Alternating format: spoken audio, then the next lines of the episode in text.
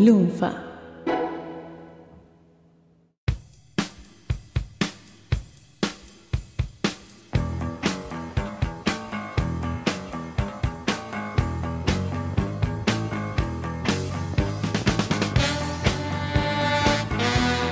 Hola a todos, bienvenidos a un nuevo episodio de Demasiado Cine. Chararán, vu. Continuamos con este camino histórico viajando en la máquina del tiempo de los momentos épicos en la historia de Demasiado Cine. Hashtag DC Secret File si quieren mencionarnos en alguna red social.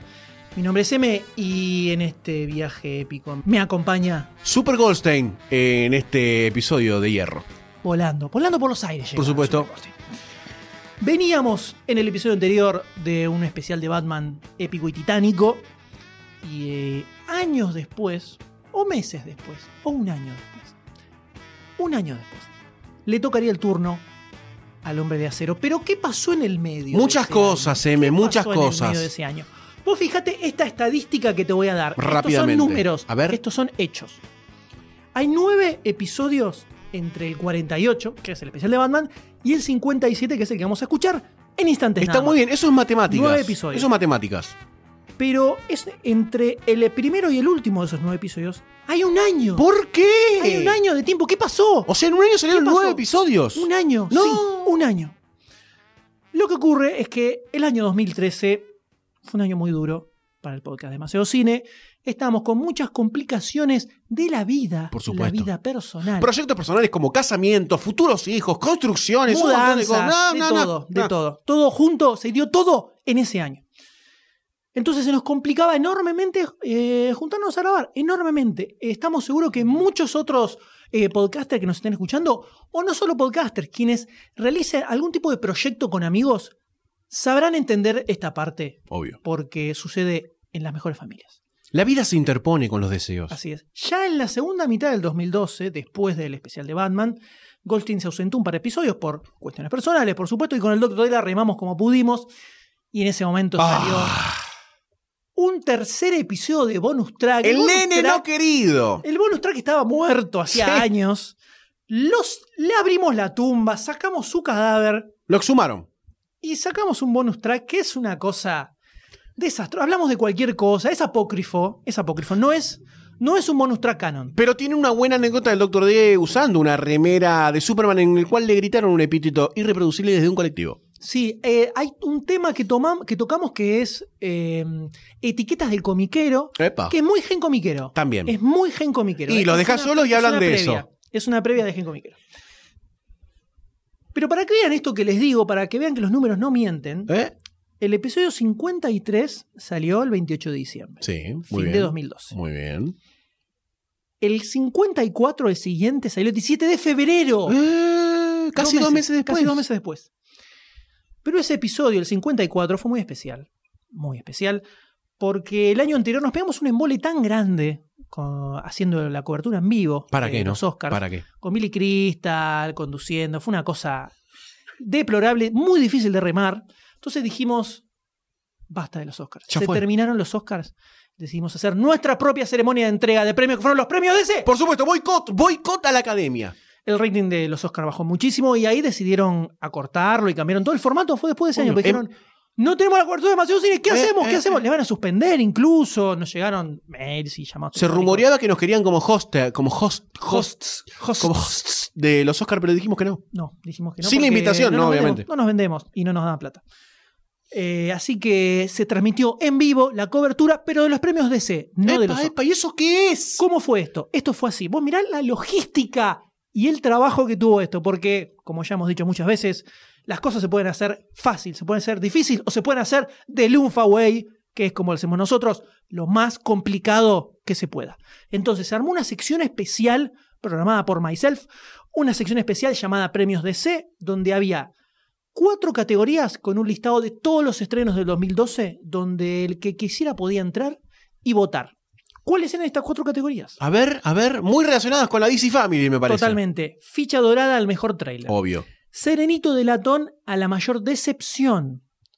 Trigo Sarraceno a lo peor del año y el DC de Oro a la mejor película. Quienes comprendan los orígenes y el significado de esas categorías se pueden considerar históricos deseísticos y soldados de la familia de Por supuesto, la guardia pretoriana del Doctor D. Exactamente, Exactamente. Lo loco de esto fue que mejor trailer, mayor decepción y mejor película, las tres categorías las ganó Batman, el Caballero de la Noche Haciendo. Y está muy bien, la, la edicióncracia, idiosincrasia del Esto, oyente de demasiado eh, cine. Absolutamente, absolutamente. Esto es democracia. Y lo peor del año fue para Crepúsculo Amanecer, parte 2. Se lo merecía. Sí. Salió en vivo, hablamos de un montón de temas, no fue solo la cobertura de los premios, hablamos de noticias, de estrenos, Los estrenos del año, todo. Y cerramos con el anuncio de los resultados de la votación y además se sorteó entre todos los que participaron una serie de premios, creo que hubo tres o cuatro premios, hay unos kits espectaculares con cómics, con DVDs, de todo, algo... Además, en, ese, en, el, en el inicio de esta transmisión en vivo, se puso, se puso el tráiler de la película de Demasiado Cine. Un tráiler lleno de acción, emoción y sangre, ¿no? demasiado cine la película que a nadie le importó, No. pero lo hicimos igual y lo amamos. Un momento épico, un momento épico que por supuesto fue tan, tan especial que no lo repetimos nunca jamás, No. para que fuera único y de verdad lo atesoraran en sus corazones. Quienes lo vivieron, quienes formaron parte de esa Ujú. transmisión en vivo, saben Ujú. que es un momento bisagra en la historia de la humanidad. Todas las cosas que hacemos las hacemos porque los queremos hacer una sola vez y para que sea histórico, ¿no? Absolutamente, absolutamente. Una semana después de ese episodio, que había salido el 17 de febrero, si recuerdan, o sea, el 24 de febrero, salió el 55 de acá. Bien. Ya está, listo. Recuperamos. Logramos, después de dos meses en el verano, logramos recuperar otra vez el ritmo.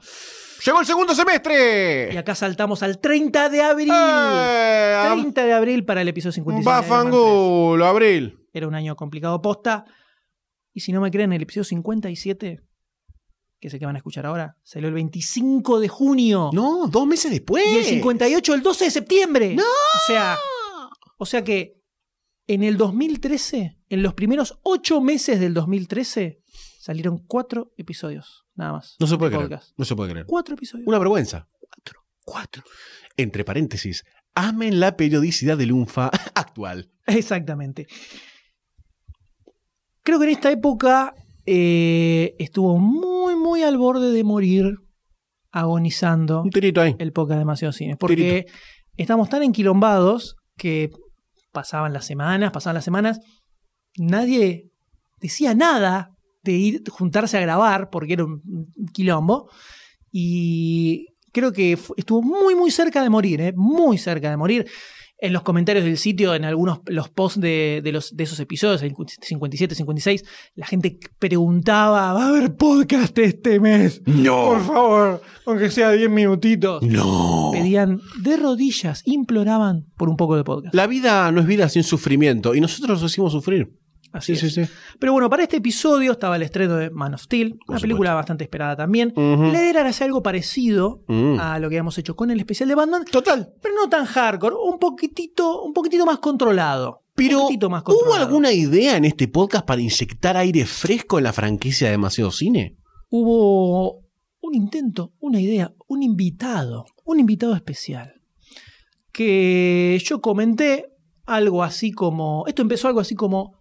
Tengo un amigo que odia mucho a Zack Snyder. Muy bien, que venga. Capaz estaría bueno invitarlo. ¿Eh? Puede ser divertido. Hmm. Me dijeron, dale, está bien. ¿Quién es este muchacho? Un individuo de nombre Tony y de apellido Ganem. No. Sí.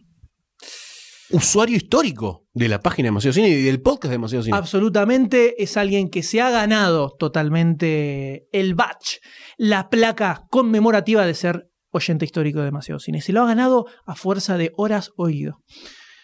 Eh, y además, repasando la cadena de mails de la preparación de este podcast, que es algo que se hace para todos estos Secret Files, para lograr encontrar esos secretos bien ocultos que hay. Skynet no olvida. Exacto. Yo primero les avisé a los muchachos si les copaba, después le dije a Tony si quería venir, dijo que sí. Tráelo. Entonces lo incluimos en, todo, en toda esta cadena de ida y vuelta de preparación del podcast. Y en un momento se ponen a charlar con Goldstein sobre trabajar freelance a la noche hasta altas horas. Y ahí el señor Tony tiene un comentario que dice, yo también tengo una noche larga y ni empecé. A lo que Goldstein le contesta ¿Qué- lo siguiente qué- textual. A ver, no me acuerdo. Ponete un podcast de demasiado cine Por supuesto. y fumate los rayos catódicos enseguecedores de tu LCD. Eh, pa, pa, pa, pa, pa, pa, pa. No sé, no, eh, o sea. eh, ¿Derechos de autor? ¿Hay que reclamar derechos de autor? Esto está documentado en los mails, señores. La eh. gente Documentado pide- en los mails. M. En Gmail. M, la gente pide screen, Facebook, etiqueta y Podemos poner fuego. podemos poner. O sea, eh, nuestros abogados se están encargando de este tema. Yo no voy a decir nada más al respecto. Esto es así. Dejemos trabajar a la, a la justicia. Así es. Pero ¿Mm? sí podemos decir que el desvirgamiento podcastero del señor Tony Gannon fue en este episodio que van a escuchar de Demasiado Cine. Es un episodio bastante largo también, cinco horitas, Dos menos que Batman. dos menos que andan. Eh, Vamos progresando. Se va a notar. Así que lo van a tener en dos partes. Muy bien. Esta primera parte hablamos sobre lo que sería la historia comiquera de Superman, pero nos terminamos yendo bastante por las ramas y hablamos sobre los cómics en general, sobre Image, que en ese momento ya pisaba súper fuerte, eh, cómo funcionan los derechos de autor y sobre el New 52 que estaba, había arrancado ahí hacía poquito. Una parte que tranquilamente podría formar parte de Supercast también, nuevamente. Tranquilamente, tranquilamente, porque después, cuando eh, recomendamos cómics de Superman, eh, nos em- empezamos a hablar en- de historietas en general, sobre el amor, o sea, muy, muy supercast. Claramente había una necesidad de hablar sobre cómics. Tengo dos fe de ratas para tirar acá porque mi alma comiquera no me permite dejar pasar estas, estas dos cosas. ¿Es verdad que no dormís desde el 2013? No duermo desde el 2013 esperando el momento en poder corregir este error. Estás como Christian Bale en El Maquinista. Absolutamente. Salvo que me faltan los millones de dólares que le pagaron para hacer esa película. Por pero en un momento tiramos que el Capitán Marvel, el de DC, el de Shazam, digamos, eh, tiramos que era de la Charlton y en realidad es de la Fawcett. Para muchos era algo. Detalles. Un detalle, no es un detalle. No es un detalle. Y después también tiramos que la muerte de Superman había sido idea de Dan Jurgens. Y en realidad, la que tiró la idea fue Louis Simonson, que fue la que dijo: Ya fue, ¿por qué no lo matamos? Que con este personaje no se puede hacer nada. Fue Louis Detalles, Simonson. Y detalles. después ahí estalló todo. Cosas que uno va aprendiendo en el transcurso de la vida. Por supuesto. Nos vemos en la segunda parte. Que lo disfruten. Demasiado cine. Podcast.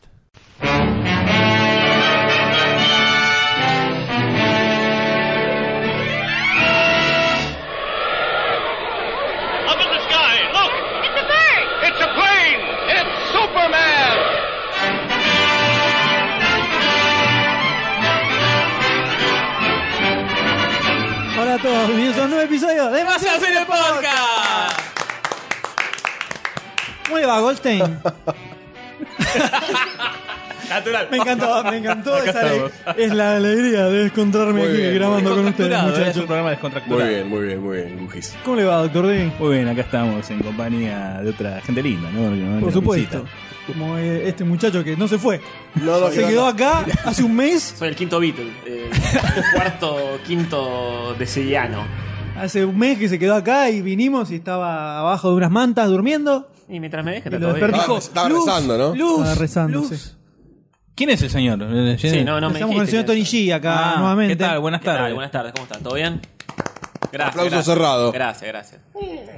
Nos encontramos en un nuevo episodio podcasteril. El número. 58. Viste que el de ella no lo dice si no le preguntas. Antes No, lo no. tiraba por motus propio. Cagarca. Ahora Estaba esperando que me preguntes. bajó como. Debe que- ser, debe ser algo del sindicato, ¿viste? Que dicen, si no te preguntan, no digas No nada. digas nada. Hablé. Nah, por la duda, por ahí alguno Todo puede ser usado en tu contra. Alguno queda clavado por ahí si decís el número de podcast, así que no digas nada. Nos encontramos en el episodio número 58, que coincide con el estreno de la película. Coincide. La película es demasiado cine. La- no, Todavía. la película de. La nueva película de Superman, que en realidad no se llama Superman, se llama The Man of Steel, el hombre de acero. El hombre hace. Por lo cual este programa va a estar un poquito. Auspiciado por la UOM, ¿no? Exactamente. Así es. Lo estuvo pensando. si le hicieran acá estaría. Si le hicieran acá estaría. hace una semana la viene. Sí, sí. No, la tiré ahora, fue fresca, fue fresca. Dije algo, tírate algo con acero, acero listo. Qué Ah, Así que este programa va a estar un poquitito dedicado al, al personaje. Poquito. El primero en ponerse Bueno, el calzoncillo queremos- por fuera de los pantalones. Queremos eh, llevar tranquilidad a las masas, que este podcast no va a durar ocho horas. Esperemos. Esperemos, así que. Bueno, como cortamos. Batman. Donde estemos cortamos y listo. A los 7, 7 horas 50 se corta. Sí, sí, antes. Diez minutitos antes ya cortamos como Ya para que no- cortamos. no sea tan grande que. ¿Qué pasó? No, cortamos. ¿Te viste? Silencio, cortamos. Malísimo. Y bueno, es una cosa además que no se entiende. Lo que, aparte, lo que no hay que hacer, generar silencio, Claro, ¿viste? claro, sí, sí, sí, Así, no, no, no. Porque supone que es Lex cortamos, Luthor, es- es Lex Luthor. Si tuviera un arma, un tiro en la rodilla tendría ya de, de- de movido. ¿Otro más? No, sí. Sí. Sí, sí. La contradicción instantánea.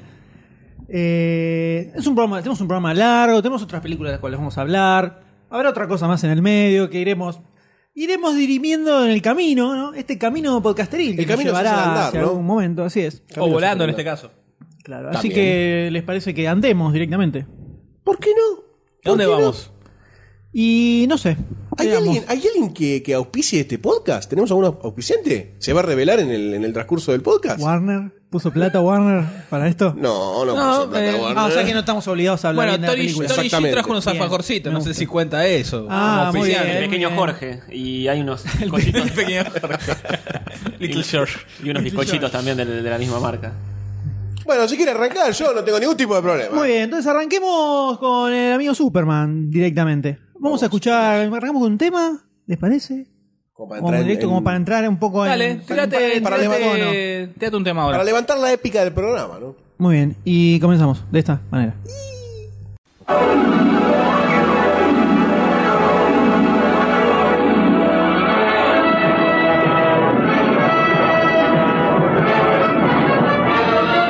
faster than a speeding bullet,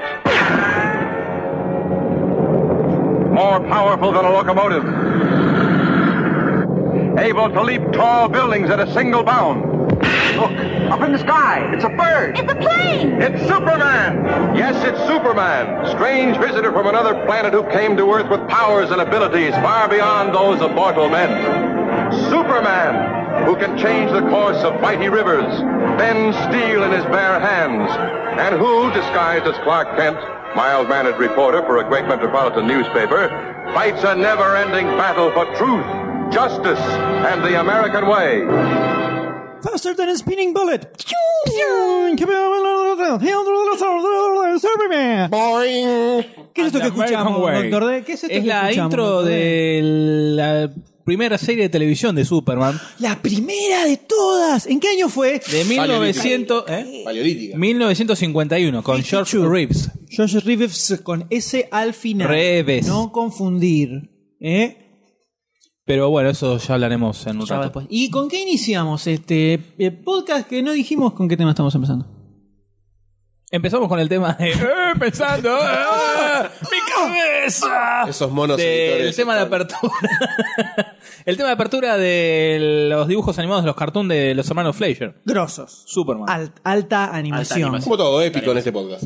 Así es. exacto del 43 Exactamente. Pero la historia de este personaje se remonta muchísimo más atrás en el tiempo. Estamos hablando del. Estamos hablando del siglo IV antes de Cristo. No, cuando Goldstein Era Cristo, cuando era Goldstein Cristo. era un niño Cuando vos tenías un niño, ¿no? Y tenía un 50. y Barcini dominaba 50%. sobre la tierra Por supuesto, siempre. ¿no? Siempre. Barcini el poder. Cuando Barcini dominaba en el frente. Después se, se fue hacia la sombra. Esto trae- esto trayendo, sí, sí. Siempre todo por detrás. Es más Perfil un New bajo. Age ahora, es más Claro. un poder oscuro New Age, ¿no? Exactamente. Estamos hablando del año 1933, aproximadamente. Tenemos un muchachito llamado Jerry Siegel. la colectividad Y con- Segal. Jerry Segal. Ya arrancamos. Sí, no, aparte, fíjate, siempre es Doctor D, el Sí, primero sí, que sí, tira, sí, ¿no? sí, es sí. el primero que tira. La supremacía, cuando, ¿no? cuando vengan a buscarnos con las antorchas, te vamos a, vamos a tirarte a vos, a la multitud. sí sí sí Eh, un muchacho muy fanático de la ciencia ficción, de los pulps, en esa época que eran el, el furor total. Entonces, el tipo saca un fanzine de ciencia ficción que se llamaba Science Fiction The Advanced World of Future Civilization. cómo lo sabe eh Para, para recordar. viste cómo ¿no? lo Como dijo para de recordar. memoria Pero es un tipo preparado, boludo. Oh, yeah. Por supuesto. Donde metía cuentos, relatos sobre ciencia ficción. Y conoce a un muchachito llamado Joe Juster, o Joseph Juster, que le gusta dibujar al tipo. Entonces sacan un cuento. Gente infantil, ¿no? Esa que dibuja. Sí, Sí. por Dios. O sea, laburá, ¿viste? Yo no puedo alguna, vez en tu vida Gracias a laburá. Dios No hay nadie sentado en esta mesa que dibuje, Ojo. nada. Capaz se conocieron Porque a los- si no, Se conocieron a los seis años, capaz. le levantaría así la To- mesa. Al micrófono. Al micrófono. Habla al micrófono. ¿Ves la cosa esa negra que está ahí? Que la Se mimetiza con la cara, ¿no? El- el- Claro. Me dijo, me- No sabe dónde, no sabe dónde, ah, no veo, no veo. Es como un gran elemento amorfo de. Es una especie de alien.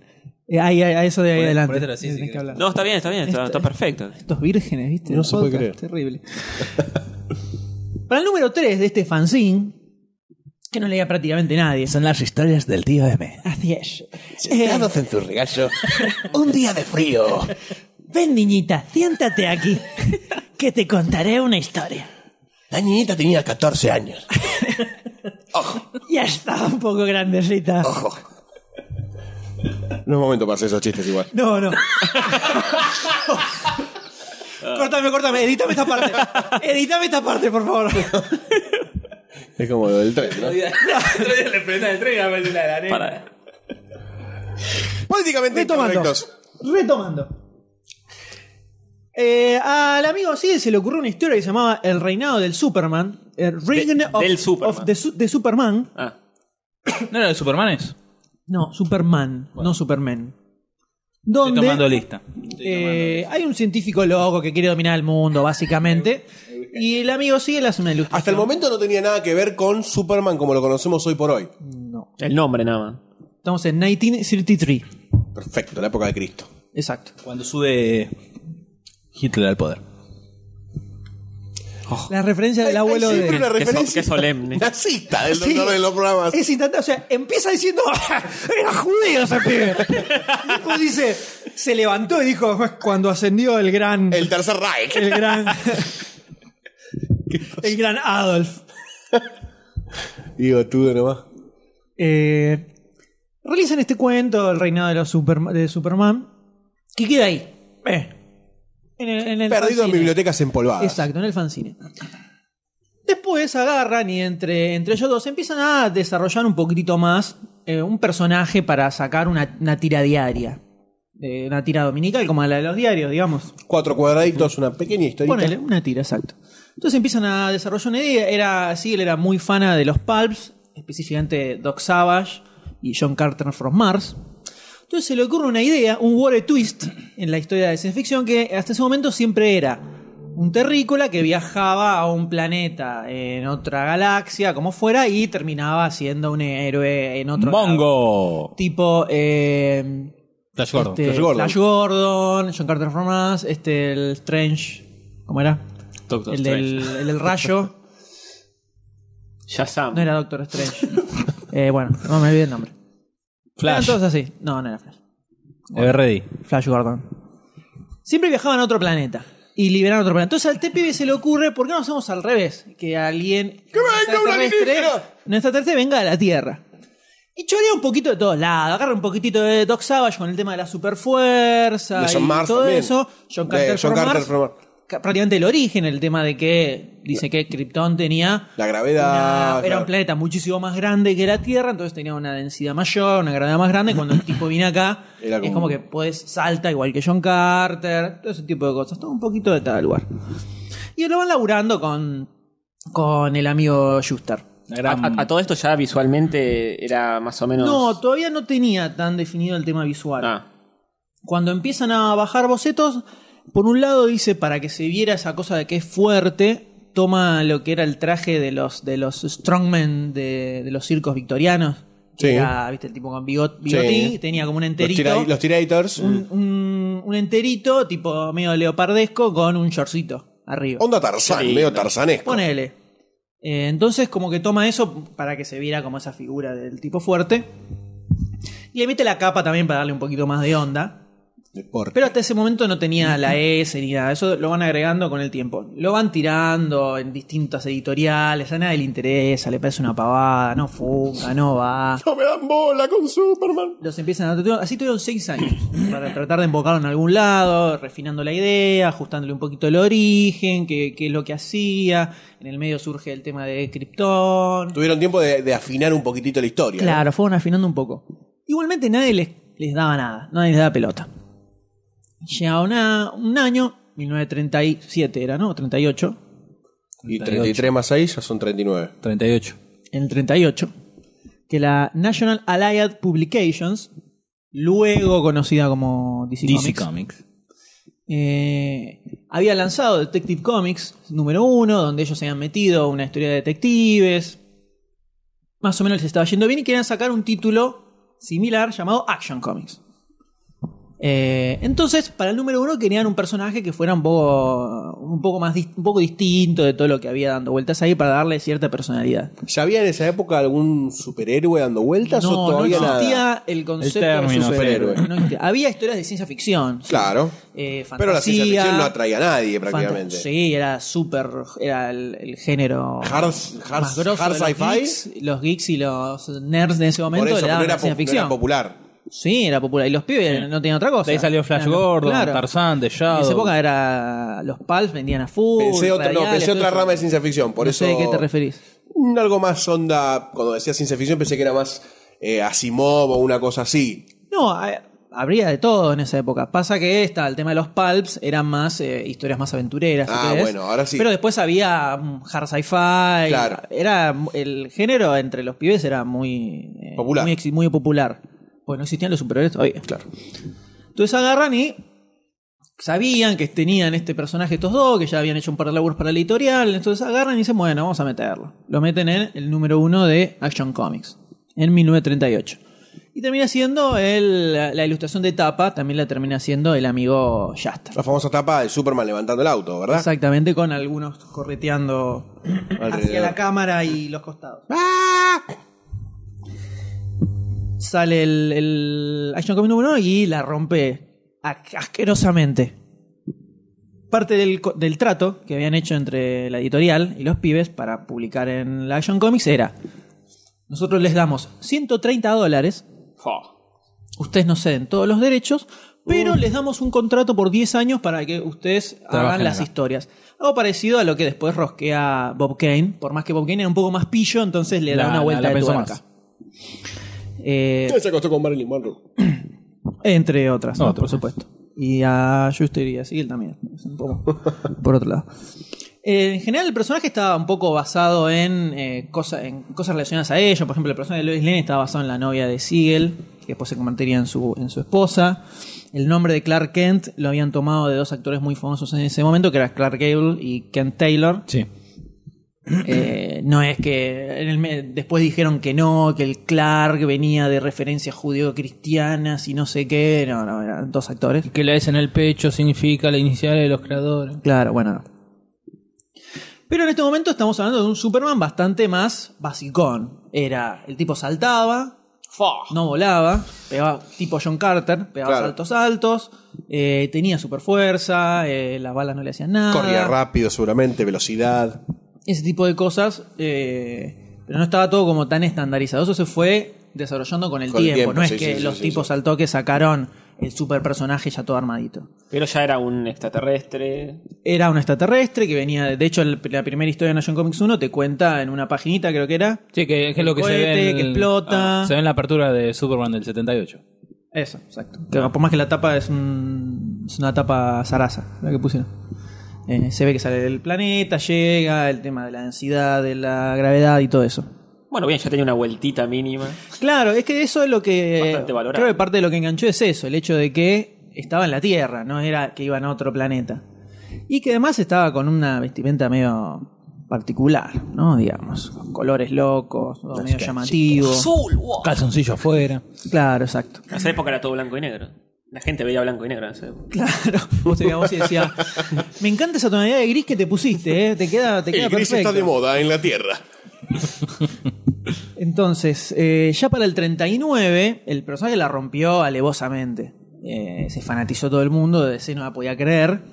Y ya eh, para seis meses después, un año después, ya empiezan a aparecer copias y réplicas por todos lados. A partir de hoy se podría decir que Superman fue el primer superhéroe. Superman fue el primer de superhéroe. este podcast. Fue el primer superhéroe. Fue el primero que marcó el tema de La superhéroe, identidad secreta, Un año, todas después, esas cosas un año después apareció su, eh, Batman.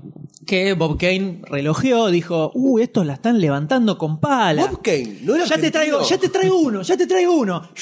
Y ahí salió remitirse al podcast de Batman para conocer la historia de Bob Kane.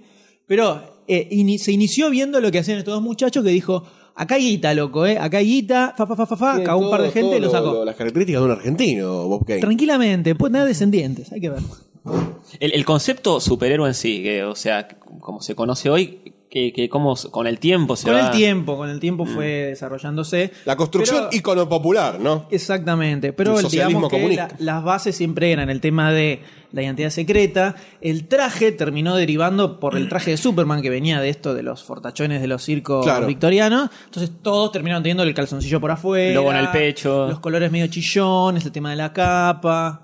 Eh, todas esas cosas. El origen. Y en la primera historia a Clark Kent se le mueren los dos padres y dice, voy a juro, soy voy", tipo Batman. Y voy a quedaba en un defenderlos". orfanato. Queda en un orfanato. Eh, fue modificándose bastante la historia. Sí. Y bueno, entonces quedaron eh, los dos muchachos que iban produciendo las historias para la DC. Dos años después empieza a salir también la tira diaria, empieza a... Y en el 40 creo que era... El serial. No, que ya le dan su propio título. ¿El cereal? No, fue en el 39, fue un o en el año después, 39, un año un año después. Un año después ya sale la revista Superman. Es la primera vez que en las, en las historietas aparece un personaje, tiene su propio título. O sea, un título con el nombre del personaje. Siempre eran antologías. Detective Comics, Claro. Astonishing Comics. Y adentro había Amazing historias Comics. independientes. Había de todo. Había de todo. Como la fierra, ponele, sale la fierra. y- exacto. Como eran, también, como eran las revistas de ciencia ficción de esa época, tenían varios cuentos, acá era igual, eran todas antologías.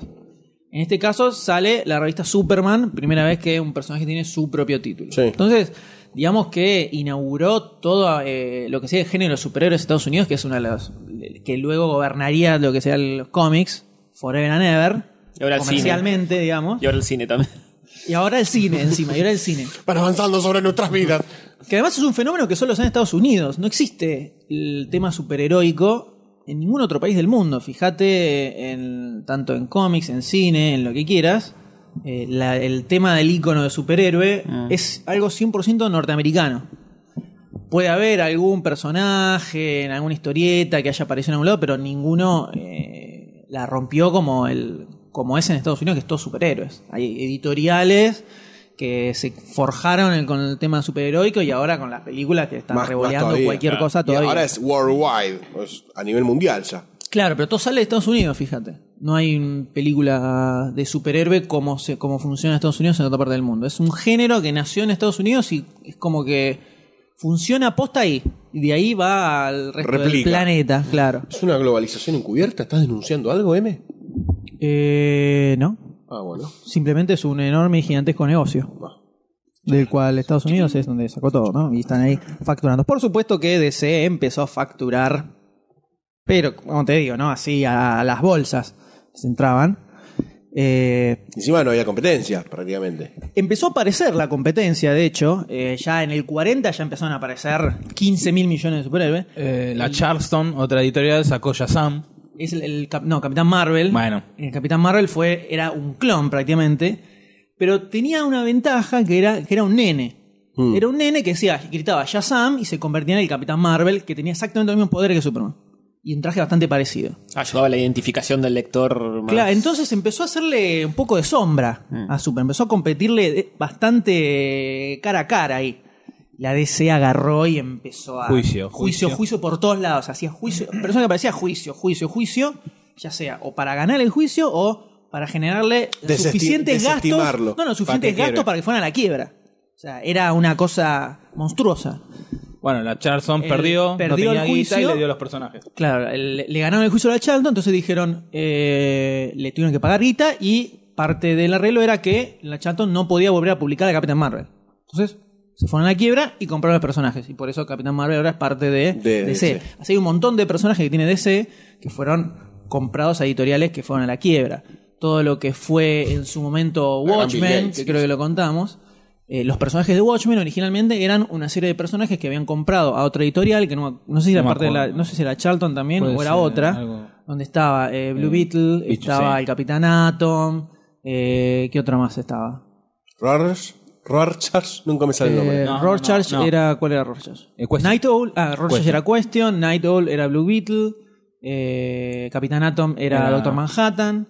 eh, entonces A lo, Alan que me voy Moore. enterando, son todos eh, Buster. son Claro, eran, personajes eran- eran adaptados. personajes que. por Alan Moore agarró su perso- eh, veía su personaje y dice: Yo quiero hacer una historia con estos personajes. Ah, caramba. Y le dijeron dijo- que sí. Al principio le dijeron que sí. Después le, le tiraron, Después se lo tiraron tiraron para para atrás. Dijo, no, no, porque esto lo vamos a usar para otra cosa. Entonces dijo, bueno, agarró y los copió a todos y dentro de su versión y así, así nació Watchmen. Pero hubiera estado muy, muy hubiera agarpado ver esa. Nah, no, porque Sí, pero era muy diferente, salvo los nombres, eran... eran- eran muy parecidos. El Capitán Atom era un héroe así medio atómico, energía. eh, Blue Beetle, Night Owl. Mm, sí. O sea, le daría su toquecito más dark, pero si, si haces el paralelo son muy parecidos. Eh, así, DC iba. Personaje que parecía más o menos parecido, ¡pah! juicio, juicio, juicio, juicio. Juicio por todos lados. ¿Puedo hacer una pregunta distópica? Por favor. Y cuando apareció todo lo de Marvel, ¿les hizo juicio también Desde, DC? los, desde O, los finales de los 50, Marvel.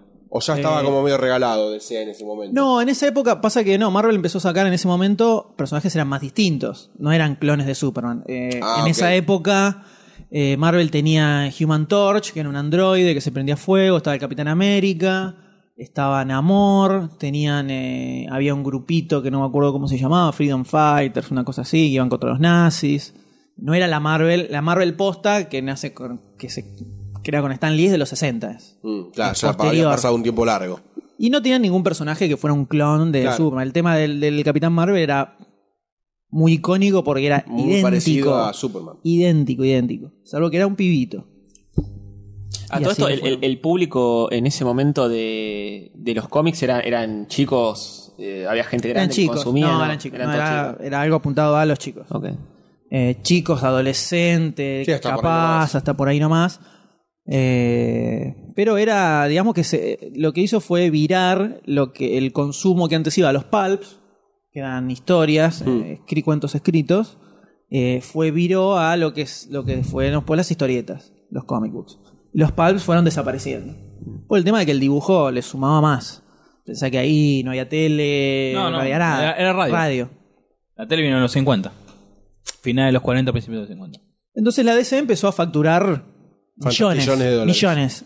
Una cosa monstruosa. Para esa época más todavía. Porque Sí, sí, una cantidadita impresionante. Eh, empezaron a sacar un millón de cosas alrededor del personaje que excedían el tema de los cómics, que eso ahora vamos a ver un ratito.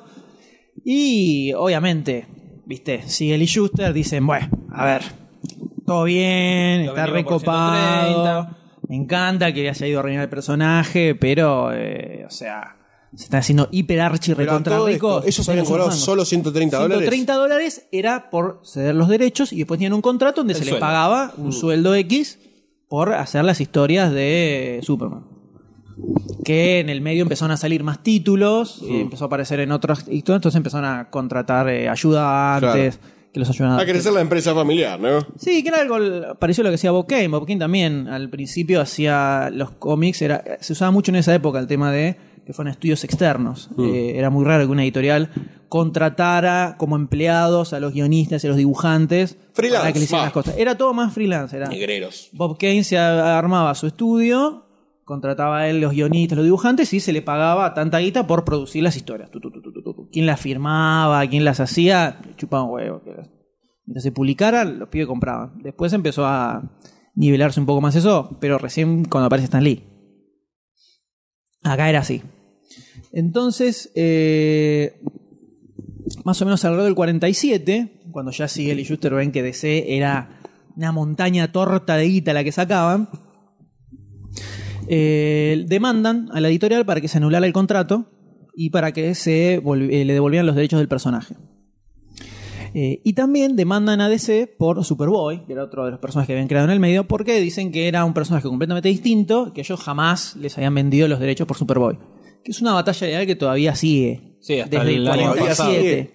Sí, sí, sí. Hasta el año pasado que, digamos que básicamente DC se quedó con todo. Una como para resumir. Como para resumir. Lo que siguen son los herederos. Y la cosa, bueno, eso- Ya vamos a- con este- después, después llegamos a eso. Malditos. La cosa es que DC dice, ah, eh, ¿nos quieren hacer un juicio? Bueno, patada en el orto a uno, patada en el orto a dos, los rajó la mierda Chao, lo sacó de cualquier tipo de crédito que apareciera el personaje y siguieron haciendo esa serie de Superman sin ningún tipo de problema. Y los tipos siguieron con el tema de juicio. A todo esto en el 48 terminan llegando a un acuerdo donde DC dice, bueno, les damos 94 lucas para que ustedes digan que eh, cedan los derechos a nosotros del personaje, tanto para los cómics como para cualquier medio que exista o que se vaya a inventar. Unos visionarios. ¿eh? Así Unos era. visionarios. Así era. Los pibes decían, porque sé que en algún momento va a salir algo llamado la internet y la televisión. y-". Bueno, los tipos firmaron. Os cagaron de vuelta, Obviamente. básicamente. Los pibes que se iban a imaginar que iba a seguir, en la- no, no se imaginó que iba a escalar mil veces más todavía y que iba a Y que iba a durar 60 años. y que los ceros iban a ir agregando 75. cada vez Y más. contando. Este año 75 contando. cumplió Superman. Entonces en el, 70 el 73 volvieron a hacerle un juicio a DC y volvieron a perder. Y así siguieron todo el tiempo, que en el 75 sale eh, una nota periodística que Siegel y Schuster están en la recontralona, porque después de, de Superman hicieron algunas eh, historias muy sueltas. Como digamos que Siegel no era un guionista superdotado y Schuster tenía un dibujo medio archie, eh, pero no era tampoco una cosa espectacular.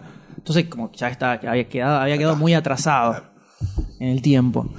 Eh, hicieron, llegaron a hacer algunas cositas para Marvel en los 40 también, pero después quedaron en la lona sin un mango, de nada, de nada. Entonces, en el 75, cuando sale esto, eh, Warner, que ya estaba eh, enroscado en DC, En el 73 lo compró.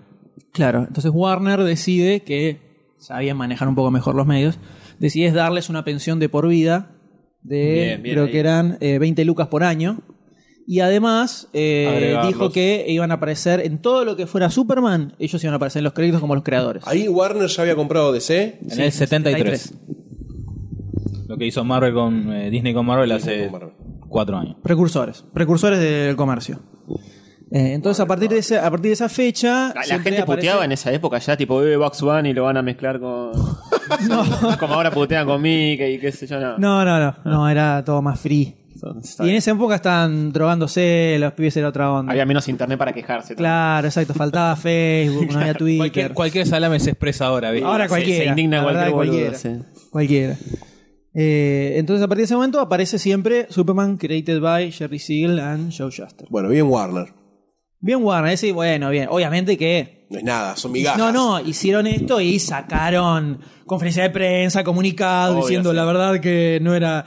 No había ninguna obligación legal para que hiciéramos esto, pero bueno. Somos queríamos que- buenos, somos Exacto, buenos. Claro, el honor implica que tenían cómo podíamos dejar a los creadores del personaje icónico toda zaraza. Fueron usando un poco la píldora preparando Era el terreno. movida, era una movida comercial. Tampoco lo Eh, forraron en guita, ¿no? Es No, pero. No, pero en esa época- Le, le dieron generoso. 20 lucas. Por año. Eran mil y pico de dólares. No, era un montón en ese momento. Eran ¿no? mil y pico de dólares por mes. si te Sí. Pero tan tan. Eran, eran los creadores. Y bueno, no, ti- no tiene necesidad de darles nada. Sí, no, bueno.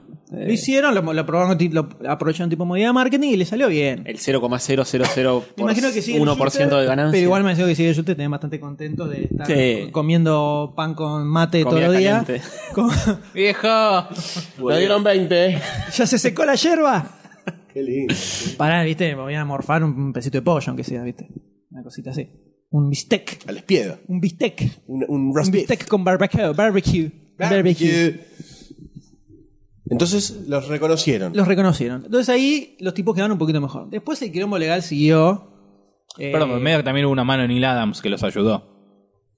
Eh, Empezó a mover un poquito en la me acuerdo editorial. cómo era, para que le dieran la guita. Sí. Neil Adams, Neil Adams siempre estuvo, fue muy defensor de los autores de cómic.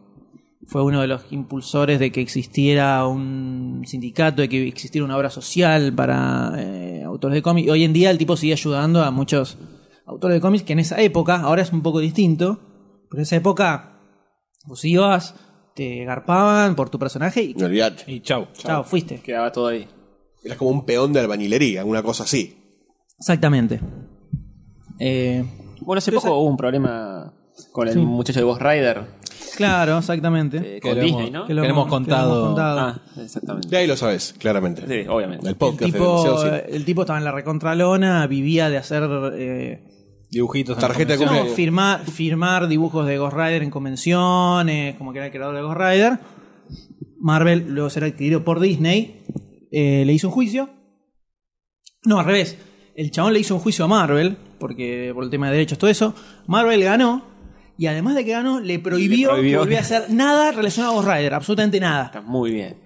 O sea, no podía volver a- para que aprendan. Y lo fajaron también. por- Sí, fueron Lo cagaron a tres. Le, golpeadores. romp- sí. le rompieron las manos, los dedos. Le- le gol- Le hicieron el submarino. No dibuje más, por. No firmes nada. Ni tablet, puto vas a usar. O sea que encima de que tuvo que y tuvo que pagarle a Marvel además, obviamente, creo que 15 lucas, que el tipo estaba en la lona, se fue terrible, y encima no podía firmar nada, o sea, listo, de acá a la, a la alcantarilla. Y Nilan lo, lo ayudó a ayudar, ayudando entre todos. Fue todo un tema. Pobre gente. Me da lástima esa. Esas historias me dan mucha Se lástima. sigue repitiendo la historia todo. Sí, todos los días. el- Todos los días en la calle. El mundo editorial yankee siempre fue así, muy chupasangre. Eh, sobre todo hasta los 80, que empezó a aparecer. eh, en realidad, hasta Image. Hasta que apareció Image Comics, que fue donde eran todos los autores hot de ese momento que dijeron: váyanse todos a cagar, y se pusieron su propia editorial y les empezaron a romper el culo a todas las- a DC y a Marvel. Hasta ese momento, si bien eh, Marvel tenía una línea llamada Epic, donde publicaba cómics que era propiedad de los autores, pero cositas tipo, eh, no sé, eh, Gru de Sergio Aragonés y Mark Evans y Uh, cosas así. Gran cómic. Eh, después vos entrabas a lo que era el universo de la editorial. Creabas un personaje, listo, ya está, fuiste. Fuiste, no vas a acordar nunca nada de nada de nada. Nunca nada, claro, no vas a acordar nada de nada. ¿Image, Inicial- Image sigue con esa política? O... Sí, sí, todo lo que se publica en Image es propiedad de los autores. Ah, todo, todo, ok. todo, todo. Si el, se hacen contratos por eh, tiradas, por tipo de ediciones. Vos sacás una serie regular en Comic Books, por ejemplo. Después sacás el recopilatorio en Image. Al, después de, no sé si es, creo que es por año, ahí tenés cinco años, una cosa así. Después eh, de esa fecha, querés ir a otro editorial, pum, lo agarrás, eso es editorial, sale con otro sello, todo. Image qué hace? Pone la estructura para imprimir y para publicar. No, y- van, eh, son- hacen acuerdo con los autores. eh, por porcentajes. Claro, vamos un 20, un 20 80, Claro, un no 30 es, 70. no es como DC donde te pagan un sueldo Claro, por dibujar esto, sino que se va a porcentajes. Tengo un amigo que, que labura en Image, pero creo que eh, queda todo para el lado del autor. De, Pasa que eso Eh, después. o sea, eso- el pibe dibuja, pero eso, no. no- eh, eh, lo que pasa en Image es que después eso se va trasladando a los creadores de los personajes. Por ejemplo, Claro. Savage Dragon es de Eric Larsen. Si viene algún dibujante a hacer algo en Savage Dragon, salvo que rosquee algo, un claro. derecho de algo, Olvídalo. queda todo para Savage Dragon. Está bien.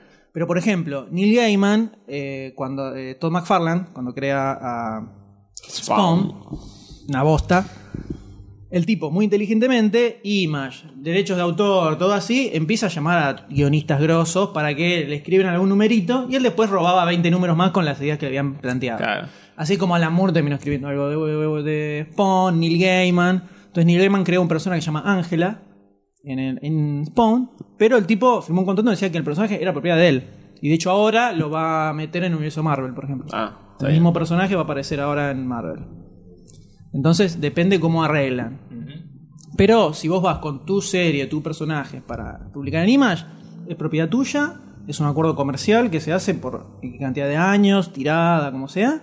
Se termina y te lo llevas. Después vos con eso, si querés, lo volvés, seguís publicando ahí o te lo llevas a otra editorial, como se te cante. Hay casos de series que, por ejemplo, Dark Horse hace lo mismo. Mm. Dark Horse es igual.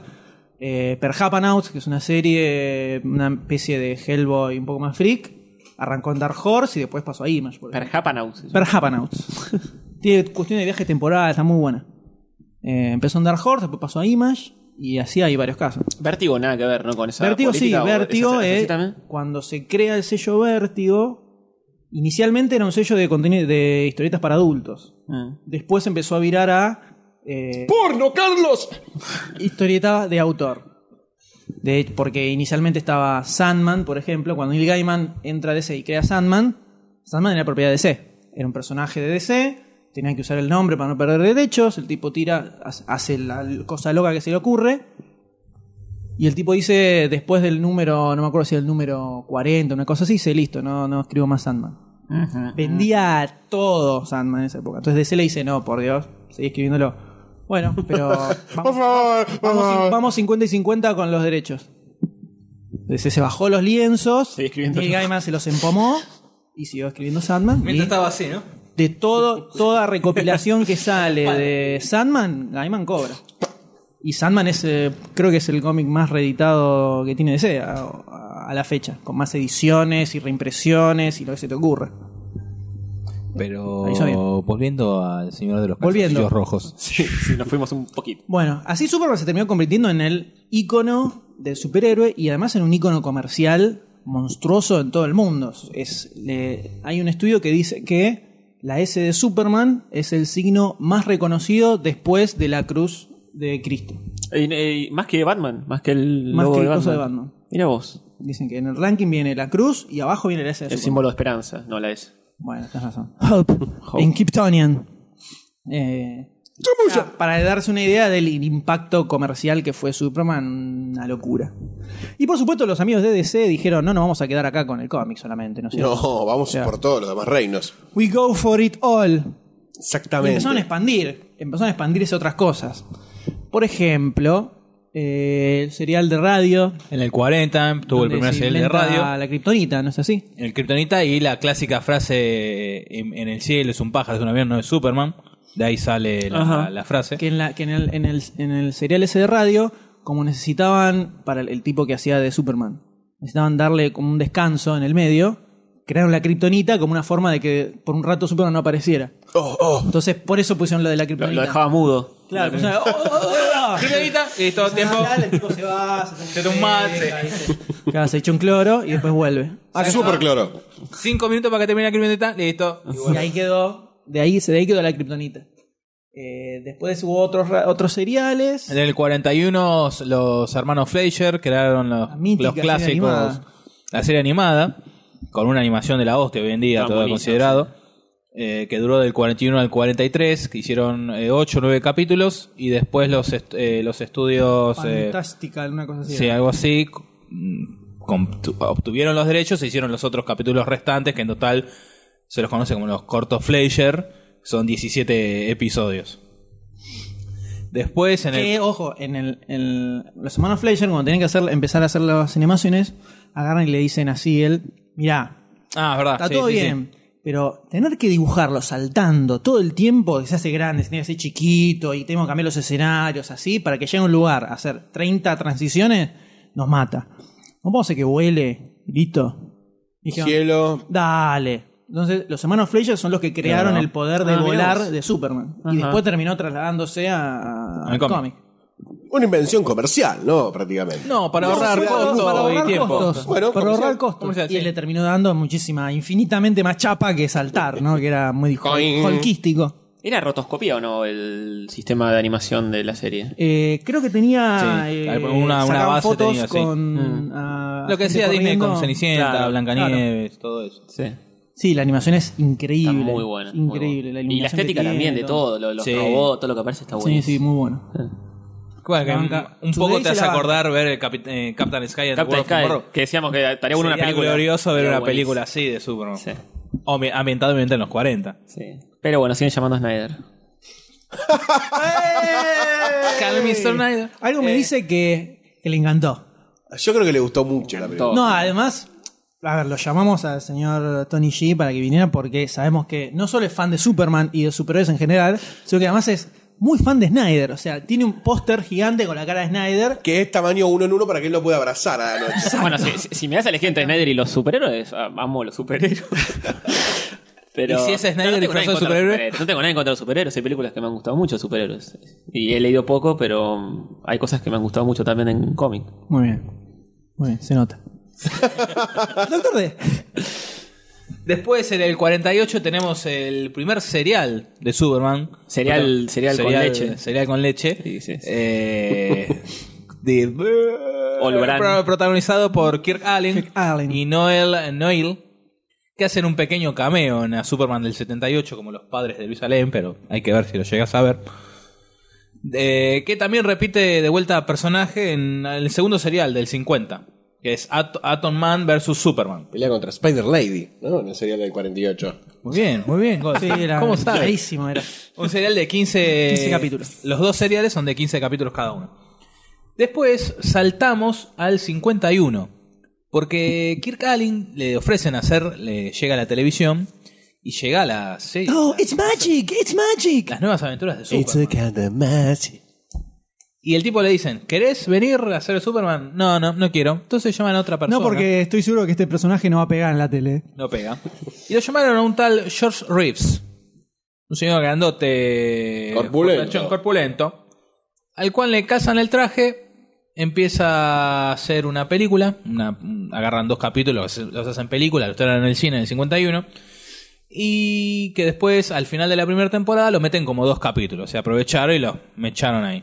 Algo parecido a lo que hicieron con Batman and West, que también filmaron primero. No, no, no. La de Adam West fue, capítulo, fue la primera película. temporada, película y segunda temporada. ¿no? O sea, quedó en película, no es que después eso lo me echaron ok, como ok, capítulo. ok, ok, ok, ok, ok, ok, ok, ok. George bueno, duró seis, seis temporadas. Que él el- es el tema que escuchamos El hace tema minutos que nada escuchamos más. hace un rato. Minutes, minutes ago. eh, más rápido que una bala, toda esa cosa. Duró seis temporadas, ya que el señor George Reeves murió en circunstancias poco esclarecidas. Misteriosa. Originalmente se, se decía que el tipo se suicidó, Se cayó arriba de una bala. se cayó. De Varios. espaldas. Varios perdigones. Pero, este. En esa época Superman no era inmune a, a las balas, ¿no? Todavía no le habían creado ese superpoder. Que bueno, hace en el 2005, por ahí, eh, Ben Affleck hizo la película Hollywoodland, donde se, se, estudiaba, o sea, la, la película, él hacía de George Reeves, y estudiaban, hacían foco en la muerte de George Reeves. Ah, que ahí medio que se da a entender que Que fue la vida real fue que George Reeves era un picaflor. Eh, imagínate, Superman, ¿sabes Eh, qué? claro. Se las volteaba todas. Salía esa super minita. también. Y Se dio con una minita que la minita andaba con un gángster, con un capo peligroso. Ah, el cabone.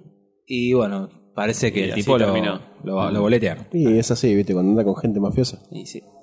terminás. terminás así. Y así es como terminó la serie Suicidado. de los 50. Porque después, o sea, no, no es que contrataron a otro tipo, sino que cerró.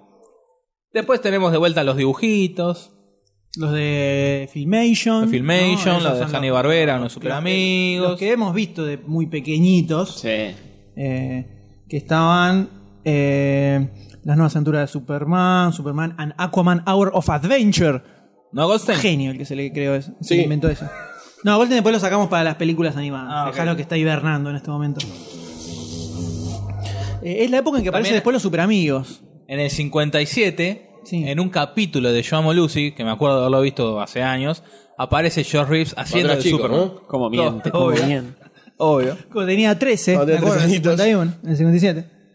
Después eh, no hubo más, sacando las, las series animadas, no hubo más nada, hasta el 88, donde los productores de Superman 1, 2 y 3 eh, recuperaron los derechos luego de Superman 4, que ya se explicará más adelante, y e hicieron la serie Superboy, que duró del 88 al 92. Yo recuerdo haberla visto. temporadas. Sí, en Canal algún 13 lo momento. daba. Canal 13, los recuerdo sábados. haberla visto. Tenía el- Recuerdo, recuerdo, no me acuerdo exactamente cómo era, pero recuerdo pensar que era medio chota.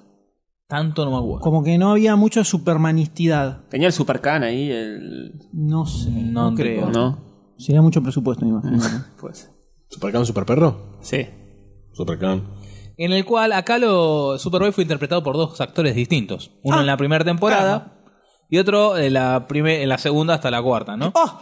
Lo que ha hecho la pubertad conmigo, así empezaba la, la John segunda temporada. Hayes Newton y Gerard Christopher. Christopher Reeve. San, san, Todo san, tiene que ver, Christopher Reeve, John Reeves. Es como que está todo encadenado. Está ¿no? todo, está Es todo. the fucking maldition of, of Superman. Este, bueno, y después en el 93 llega la- esa serie que todos veíamos los sábados a la una de la tarde en Telefe, que se llama Lois and Clark, Lois and Clark. las nuevas aventuras de Superman. Un aplauso. Que nadie recuerda, nadie la- no se la menciona nunca, nada. Jamás la encuentro mencionada en nada de referente a Superman. Ahora que está todo el rival supermanístico, han hablado de George Reeves, han hablado de los dibujitos, de los hermanos Fleischer, de Puede ser que se Richard lo tome Donner. como algo medio caricaturesco de Esta serie Superman. No se le dio pelota a nada, ni se la mencionó. Como Parece más que nadie se la acuerda. telenovelesca. Está buenísima. Está Tenemos muy a un buena. Superman interpretado por Dean Kane, donde no tiene el clásico rulito, sino que está peinado para atrás. Exacto. Eh, es como cambio más, de eh, luquete. un- claro, un Clark Kent cheronca. tenía el eh, jopito. Habían hecho un cambio de roles. Y a que acá ya inst- se instalan el, el- sacan el Clark Kent eh, estúpido que venía hasta ese Es momento. Cheronca. Que ya había Clark Kent es desaparecido, Cheronca había acá. desaparecido en el 86 ya.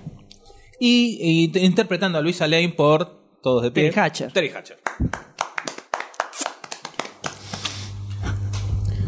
Donde la Un silencio, un silencio. Ensordecedor. Recordando, ¿no? Sí, sí, cantó y digo, ah. donde la historia se centra más en la historia como es sentimental ¿no? de Clark Kent y Luisa Lane, dejando a Superman como en segundo plano. Donde no me puedo acordar quién hacía el ex Luthor, que aparece al principio. Ah, Eh, eh, ay, uno flaquito que Tengo hizo la otras cara, películas. sí, sí. Tengo la cara. No me acuerdo el nombre del actor. Bruce Willis.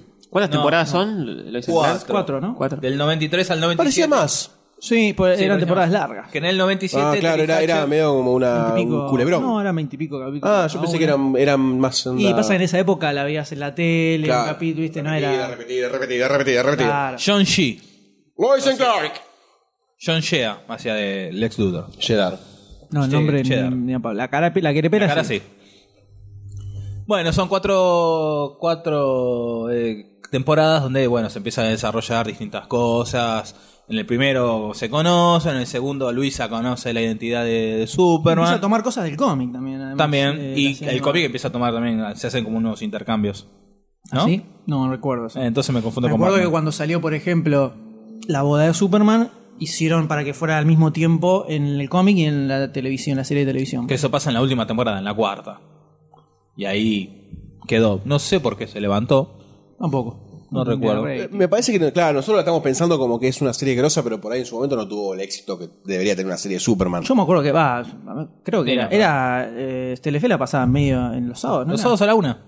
Era unas No, no, en, Uno- ese- uno- a la una, no, en un momento creo que la pasó de lunes a viernes, ¿eh?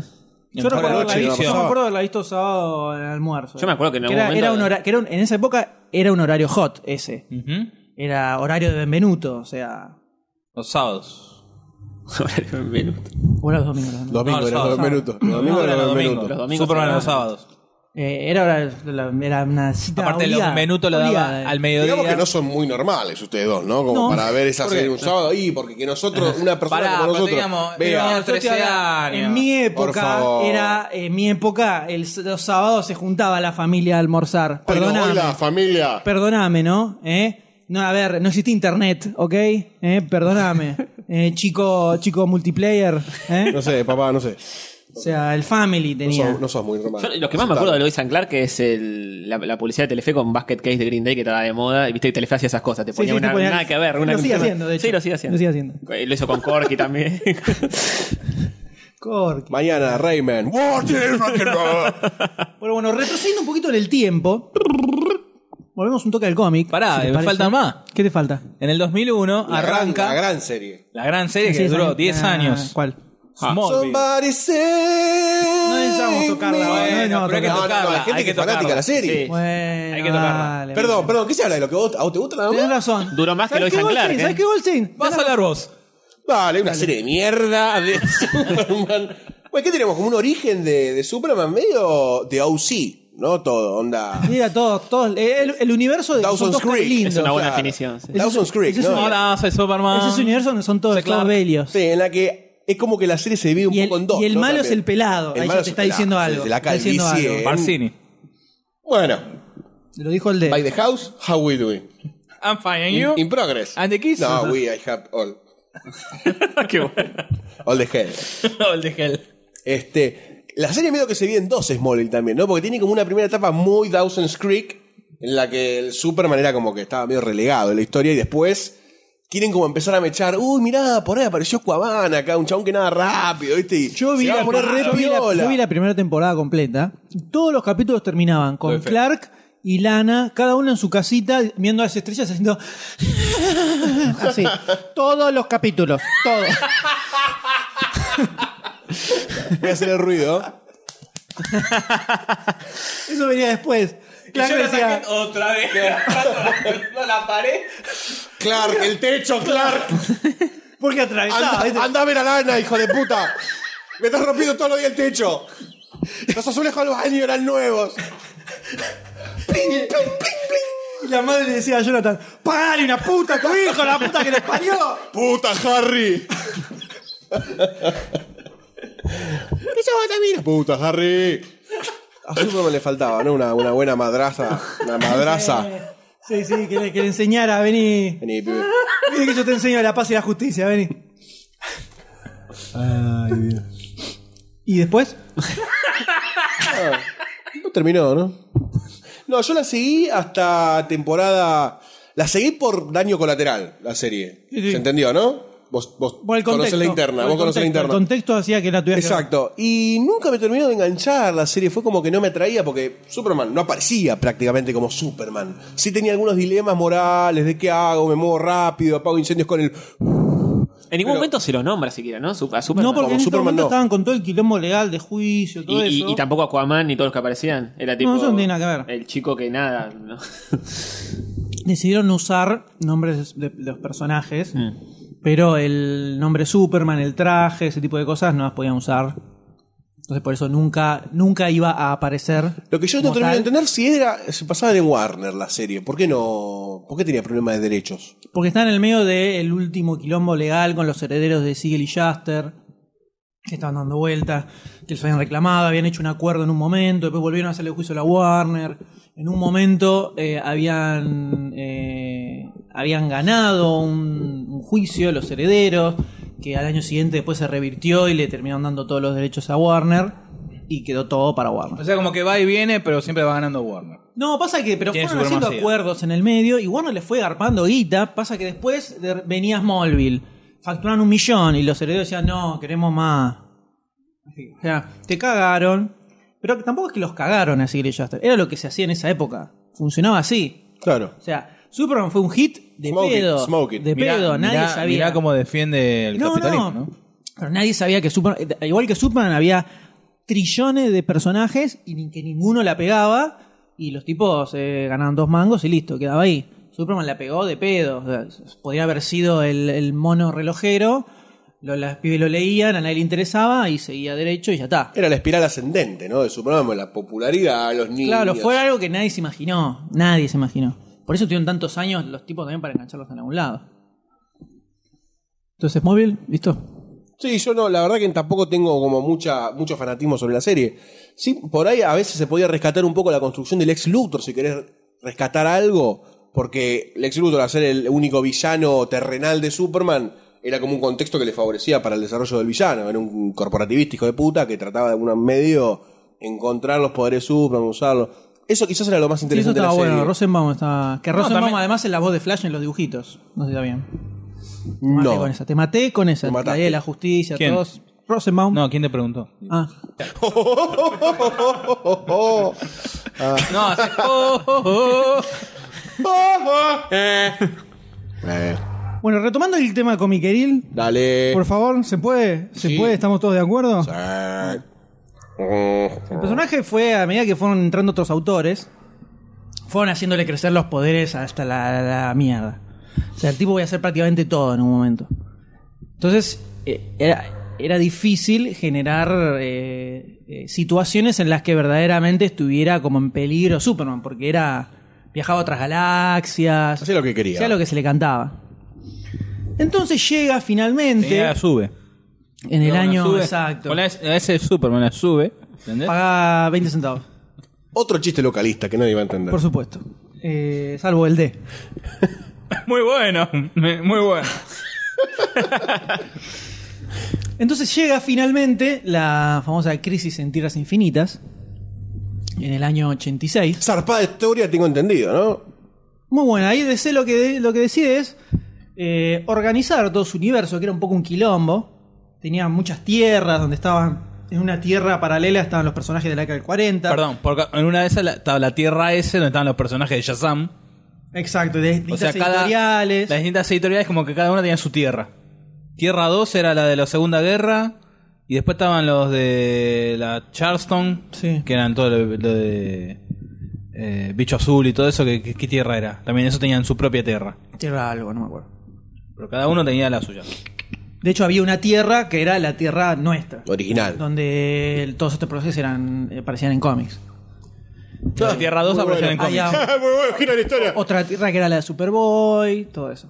Hasta, hasta ese entonces no existía el, el concepto de que eran diferentes tierras. Se, se- se creó Sí, para. sí, eran diferentes tierras y viajaban de Ya se sabía. a otra. Sí, por eso Ya en, los quilombo. 60 empezó como a desvirtuarse. a Empieza hacerse- con el flash de dos mundos, que era cuando aparece Barry Allen, que era la Silver Age, el flash que todos conocemos, todo vestido rojo, que de repente empieza a vibrar y aparece en otro, como en otro, en una ciudad parecida a donde estaba él, donde están todos dormidos, y encuentra a Jay Garrick, que era el flash. Era su personaje de historietas Flash. que él el leía. del plato en la cabeza. Claro, el plato de la casa. Que él, eh, Barry Allen lo leía de chiquito en las historietas. Por eso se le ocurrió poner ese nombre, usar ese nombre como superhéroe. Ahí es donde empieza el quilombo. Pero en su momento fue un ¡wow! Claro, es una- es una historia bastante copada. Permitía tener a la, la Liga de la Justicia y la Justice Society, que era de los 40, tenerlos todos juntos. No, o además, sea, la- la- la- tomar como universos paralelos y terrenales en los 60 era como estaba grosso. bueno. Estaba bueno, pero se les fue. Y sí. Bueno, Stewart era. Julius Stewart, no sé si había sido Sí. el que escribía eso. No decía que la- las historias más grosas se les ocurría. Se, se le ocurrían sueños, ¿era? No, no. Una cosa así. Bueno. Entonces se empezó a enquilomar todo. Entonces DC dice en 86, vamos a organizar bien todo porque esto es un quilombo. Tarré, crisis en tierras infinitas. Mentiras en las tierras múltiples, ¿no? tierras múltiples. Eh, no, en tierras infinitas. Tierras infinitas. Crisis en tierras infinitas. infinitas. El de múltiples son las recopilaciones de las teorías de la Ciber 15 Sentidas Infinitas. Una serie de 12 números donde agarran y hacen bosta a todo. Todo, todo, todo. Matan un montón de personajes. Todo, todo para que. En el número 8 me dejó traumado de chico. En el número 8 muere Flash. Spoilers, ¿no? Eh, eh, esto era la famosa muro de antimateria que exactamente, va avanzando y va destruyendo, y va destruyendo todo. todo. Hasta que después termina recreándose una sola tierra. Donde están todos y aprovechan para relanzar una bocha de personajes. ¿Dónde están todos? ¿Onda Justin League? Es una sola tierra. Pero donde en la década del. eh, apareció Superman en determinado momento, Batman en determinado momento, Mujer Maravilla en determinado momento, se fueron encontrando. En los creó la Liga 40 de la sí justicia. los de las 40. En los 40 había otros personajes, pero que están en los 40, después no aparecieron más, después pueden aparecer por un chamullo X. Pero era una sola tierra, no estaba todo esto, eh, todo lo que era Jazz, Capitán Marvel, todo eso estaban todos en el mismo lugar, como que se ordenó todo. Y había algunos personajes que eran más caóticos que otros. Entonces, por ejemplo, agarraron y dijeron Crisis en Tierras Infinitas, que se encasaron un montón de títulos, todo arrancaron de vuelta y principalmente relanzaron, por un lado, Wonder Woman con George Pérez, eh, Batman con el año 1 de Frank Miller Sí. y Superman con un título nuevo, primero con una miniserie que se llama Man of Steel, casualmente, Sí. eh, de, escrita de por John Byrne. John Byrne y Dick Giordano. Esto es la época de los 70, 80. 1986. 86. 1986. Uno de los años. 86-87, de la segunda mitad de los 80, que era el, el- el momento más hot, hot absoluto de DC. Tenés Dark Knight, Watchmen. Sale todo ahí. V de Vendetta. Eh, y también meten el regreso del Caballero de la Noche, en esa época también, como relanzamiento de un Batman un poquito más oscuro, más tirando para otro lado. Y al que relanzan de 00000 es a Superman. Hasta ese momento era un quilombo, toda la historia de Claro. Superman, Superman, Superboy, Super Perro, Super Chica, Super Soroto, lo que quieras Reset. Clic. resetean y arranca de cero con un número uno donde está el planeta Krypton explotando y la navecita llegando a Smallville, Kansas City, USA. Arranca así. Entonces empieza todo, todo de vuelta. Donde ahí ya John Byrne es, agarra y dice, bueno, le bajamos un tono a los poderes de Superman. Entonces, por ejemplo, eh, en una explosión nuclear, Superman sobrevive ahí nomás. Antes podía pasar cualquier cosa y estaba todo bien. Eh, tenía un límite a... eh, no podía volar al espacio así nomás, sino que podía volar de acuerdo a cuánto tiempo podía aguantar Podía la aguantar respiración. respiración. Eh, que eran, no sé, horas, no me acuerdo cuánto Claro. era. Ese tipo de cosas empiezan a, a meterle para que fuera un poco más... Sí, creíble, un toque, o, no o creíble, sino combatible que, por ahí. que por lo menos pudiera haber amenazas a su nivel. Si Claro. no, tenía que ser todo una cosa cósmica gigantesca. Eh, y empieza a, eh, y lo primero que hace es, además, deshacerse del el Superman medio, el Clark Kent medio bobote, que se hacía medio el timidón para esconder un poco su identidad, y pone un chabón normal. O sea, eh, es Clark Kent, que cuando se pone el traje además vuela y golpea cosas. Pero el tipo es un periodista, un periodista grosso, que busca eh, eh, noticias interesantes, Sí. que él es, peri- es un periodista, no es, no es un Ese disfraz. perfil se ve un poquito reflejado en la serie animada, ¿no? En la. en- Exacto, sí, sí. Ah, en la serie Sí, también, en, Lois- en Lois Lois and Clark. Clark también. Mm, claro. eh, en todo eso. Llegamos así, saltamos toda esa etapa de Byrne, está muy buena toda. Eh, saltamos al 92. Creo que fue. Cuando. ¿Cuándo? Sí, 92. No sé si era venía medio medio la serie de Superman. ¿no? Ya venía decayendo, venía y dijeron, decayendo. ¿cómo hacemos para que le levanten el Entonces a la Dan? Jurgens, guionista y dibujante que estaba en ese momento en Superman, dice: Si lo matamos. Y empiezan a armar todo el plan de cómo hacer la muerte de Superman. Que fue un, el- la, fue la primera muerte de personaje icónico y grosso que hubo. Fue esa, salió en todos lados, en todos los medios, de todo el mundo. O sea, Yo tengo el recorte desde Clarín Espectáculos del 92. ahí está, mirá. La Mirá, Corpo, Doctor la D. Corpo, la Corpo. La Corpo, siempre. Lo tiene marcado. Eh, les salió perfecto. Les salió perfecto porque apareció en todos lados, en todos los medios. Eh, hicieron toda una historia que mezclaba con la ley de la justicia y con los cuatro. No, tres títulos tenía Superman en ese momento: Superman Action Comics y Man of Steel, creo. Eh, se metían los, en todos los títulos. iba o Adventures también estaba. Estaba pensando Adventures of Superman también, creo que también estaba estaba. Creo que eran cuatro. Toda una historia donde aparece un personaje llamado Doomsday que simplemente sale, estaba encerrado en una especie de, de- ¿cómo sería? Prisión. Bóveda de acero bajo la tierra, se- todo atado con cables así, se termina liberando, sale y empieza a destruir. ¿Se conoce un poquito el, ori- el origen de Doomsday? o- Después eh, hizo un origen, una boludez. Pero su primera aparición es en la serie esa. donde- Arranca, arranca con el, el brazo de, de Doomsday golpeando, boom, boom, cada golpe dice Doom, Doom, eh, Doom, así está es la onomatopeya, y ¡pra! se libera y sale. Así arranca. Y en el medio va la Liga de la Justicia, los hace concha todos, arrasa pueblos, ciudades, mata gente, todo, y aparece Superman y dice, bueno, me, a ver, Me tocó ocupar a da- este muchacho. Le voy a dar un par de bifes a este pibe si se deja de joder, y lo empieza a surtir. Dice, epa, se complicó. Con ET no se jode. Y así empieza todo el- la hiper archi recontra batalla con Doomsday, donde se dan y se dan y se dan y se le rompe el traje y le pegan y le sale sangre y todo. Totalmente inverosímil, por supuesto, ¿no? Porque que a Superman lo maten a los golpes es medio, es medio ridículo. Y el clímax de la batalla es de que se golpean medio al mismo tiempo y caen los dos. Yo igual la banco. Este, o sea, es totalmente inverosímil. No Como le historia. busques- sí, sí, no, no tiene sentido que a Superman lo maten así, golpeándolo. Puedes poner cualquier otra cosa y que justo se pegan al mismo tiempo, bueno. Pero está bien como está armada. Eh, yo la banco. Y acá Cada se número, publicó, acá en Argentina se publicó hace 20 años. Exactamente. En junio, julio del 93. En un librito, 8 pesos. Ocho Ah, me pesos. acuerdo de eso, sí. sí. Que Está en todos lados. todos la hemos tenido, probablemente. Que alguna vez nos interesan los cómics. Eh, que a cada número, cada vez que se acercaba, creo que desde el quinto era, eh, eh, cada página tenía cinco viñetas. En el siguiente, cada página tenía cuatro. Así hasta que en el último número es una sola viñeta por página. Que son lindos dibujos como para tener. Sí, los dibujos de Dan Jurgens era grosso. Y está John Bogdanov también en el medio.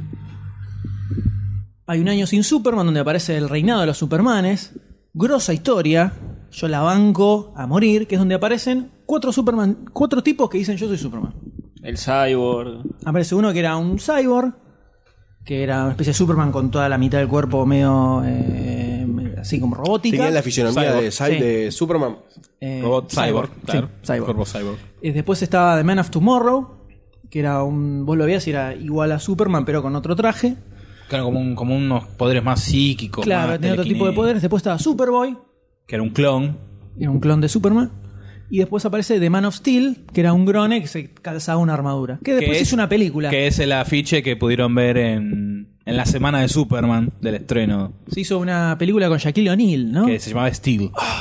Terrible, ¿eh? Ojo, eh, que pará, terrible, No, pero de las de las cinco películas relacionadas al mundo de Superman fue el que tuvo más visitas el Steel, eh. La gente entraba a decir, ¿qué carajo ¿Qué es es esto? claro. Shaquille O'Neal es una película para televisión, se llama Steel, sin No, se llegó a relación estrenar, se estrenó, se llegó a estrenar en cine. Dios. sin relación absoluta con Superman, no se lo nombra Superman al medio. Eh, malísima. Está Oráculo, lo cual me pareció extraño. Pero que eh, Shaquille O'Neal hace de Superman, ¿no? Hace de Steel, Steel, del- obrero que quedó- John Henry Irons. Ese traje tanto no me lo acuerdo. Me acuerdo si el otro que es aerodinámico, el del Man of, eh, Man of Tomorrow, dijiste que era. Sí. Ese, ese me acuerdo. es- eh, los otros tres sí, pero ese no. Era como tipo Era armadura. una una armadura. armadura. con una de esas en el pecho. Y era más social, salía porque. Más, más había- popular. estaba ¿Qué lleno te de- pasa, pibe? ¿Qué- Mucho afano en el barrio, era un grone, entonces salía.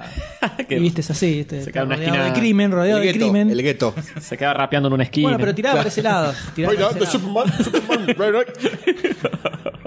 Bueno. eh, Hacía esa, un beatbox de la concha de la lora. Toda esa saga está muy buena. Después vuelve a aparecer eh, el Superman Post. Con pelo largo. Con pelito largo, más ¿El, el- el onda. retorno de Superman o, o es otro No, Superman? no, el retorno de Superman. ¿Y ¿Cómo retorno? ¿Cómo? sí, todo Ah, la gran pregunta.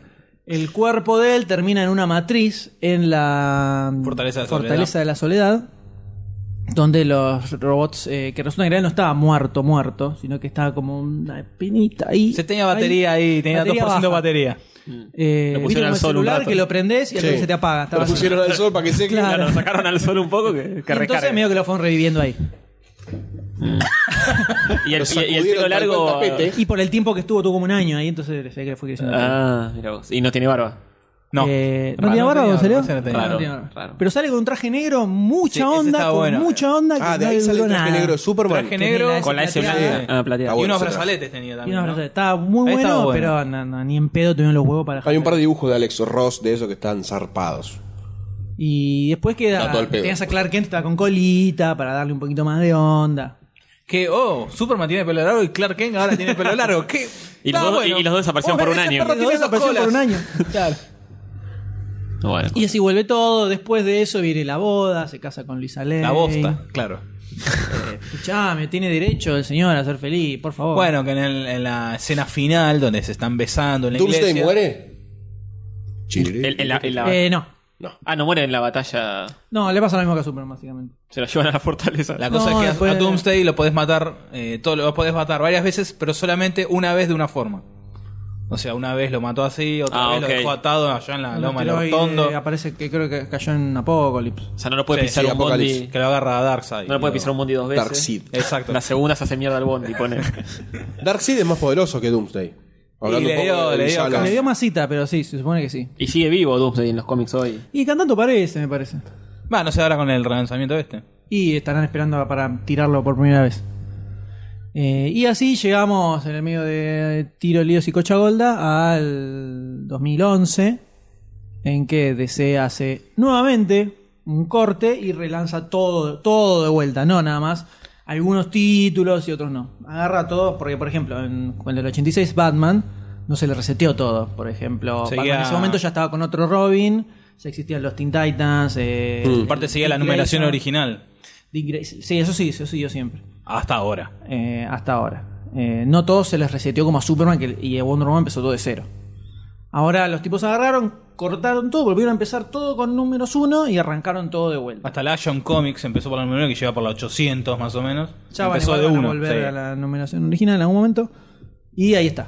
Sigue. Y en este nuevo relanzamiento ya eh, le sacaron el solsillón acá por afuera, que Batman ya hace bastante que no lo tenía. Es más tipo una armadura, el traje que tiene Superman. Hicieron algunos toques. Está en esta nueva era deseana de héroes. Claro, exacto. El traje de la película es bastante parecido al que hizo Jim Lee en O sea, la que tiene una polerita abajo, o sea, esa diferencia. Una polerita. Tiene un cuellito así. Cuello de tortuga. Sí, bueno, eso. ¿Te gusta? No está muy encanta. bueno igual. No, no vale la pena. Y la, la, la, la historia de Superman en esta nueva era, hasta, hasta ahora, ¿cómo viene? Eh. Leí un par de numeritos nada más, no me pareció para nada relevante, así que no leí mucho más. Ah, listo. Superman es un personaje que por lo menos yo no, no después del secundario, por ahí no, no seguí más, porque era como mucho más de lo mismo. Mucho tiro. Es más, desde el 2000, por ejemplo, ya no leí más nada, salvo algunas cositas que fueron saliendo que están buenas, que ahora vamos a recomendar, por supuesto. Porque si estamos hablando del cómic de Superman, y además estamos hablando de un personaje que muchas veces se les da, se le dice que es "Eh, Superman es muy difícil de escribir, es muy difícil hacer buenas historias con Superman. Bueno, yo les voy Anda, a chavo. mostrar, yo les voy a mostrar que se pueden hacer buenas historias con Superman. voy a demostrar que se puede. Yo vengo aquí, a esta mesa. El problema son los guionistas, señores, no es el personaje. Hablemos claro, hablemos claro, eh, por favor. Pongamos, Por pongamos favor. los pitos sobre la mesa, ¿eh? Por favor. Estaba buscando una excusa. Ahí está, ahí está el. No llega. Me queda cortito. Tengo un top 5. Tengo un top 5 de historias de Superman A ver, a ver. para recomendar. Son grosas historias de Superman. No es, esta está buena, no es la muerte de Superman, que es divertida, pero es la muerte de Superman. Están en, en orden. eh, No, no tiene particular, ningún ¿no? orden particular. Igual lo voy a ir comentando en el medio. Bueno, bueno. Este top 5 llega a ustedes gracias a 27. ¡Idiota! Mientras tanto. Sí, por supuesto, por supuesto. ¿eh? Eh, ahora, un segundo. Lo primero que quiero recomendar es Señas además de eh, son dos historias de Superman. Ah, es un 2 por 1 el, primer, el primero.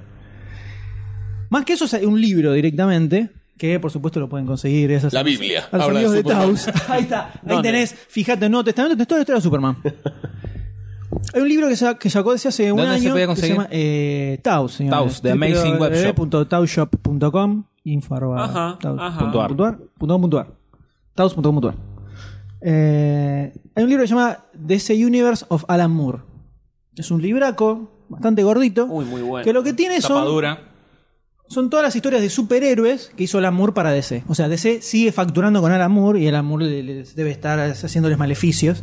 Para que, de hecho, dicen que la Man of Steel tiene malas críticas por la maldición de Alan Moore. Eh, Eh, no sé. Hay méritos propios, pero bueno. Eh, Meritorio, es meritorio. donde están las historias de superhéroes, porque Alan Moore después hizo Watchmen, también hizo V de Vendetta, hizo Swamps y un montón de cosas. La ley de los hombres, eh, hombres extraordinarios es de Alan Eh, también. Pero eso lo había hecho para Wildstorm y después eh, terminó en otra editorial. Eh, acá están recopiladas todas las historias que él hizo, principalmente 85-86 fue, donde hacía un par de anuales, un anual de Green Lantern, unos numeritos de la serie de Vigilante. Eh, La cosa hay del un pantano. Comics Presents. Legión de superhéroes. Eh, ¿De Legión de Superhéroes? No. ¿No hay una Legión de Superhéroes? Creo que no hay de Legión de Superhéroes. Eh, hay un DC Comics Presents de Superman con. eh, que era una serie que era Superman con otro personaje. Este es uno de Superman con Something. Batman, la broma. Eh, está la broma asesina. The Y, hay- Joke. y además hay dos historias de Superman para que vean que al amor, guionista grosso, estamos todos de acuerdo, ¿no? El tipo algo sabe de lo que hace. Cuando vos agarrás un buen guionista, te escribe buena historia con cualquier cosa, incluido Superman. Pero no es el problema, no es Superman. eh. ¿Eh? No es el personaje el El problema. personaje es el problema. No, no es el personaje el problema. En este libraco que yo les digo, Son dos, ¿no? ¿Dos libros son? es un solo libro Ah, es un solo que libro. tiene 300. Me parece que ya tenés un pico comprador. Mira, dame la, dame la mochila, porque Ah, traje para repartirle para que ojeen ustedes. Ah, bueno, no compro un Para que vean. que no compra un choto. No, el, el bolsillito de adelante. Ese. Sácame la bolsita Acercás colorada. la boca y hacer ruido con la mochila. ¿Qué es ese consolador? No me des un catálogo, estoy esperando un libro. Eh. Es este, Que ustedes pueden apreciar. este de acá. A ver, ¿qué es que mo- momento ya- radial a full? eh. Yo ya lo tengo. Che, qué buena impresión. ¡Oh! No yo te lo puedo tengo en mi creer. biblioteca. Edición en español, además. Tiene creo que sea 250 mangos. Se está falopeando Pero- Qué Tony bien huele, con qué el bien libro. huele. Lo vale a Fur.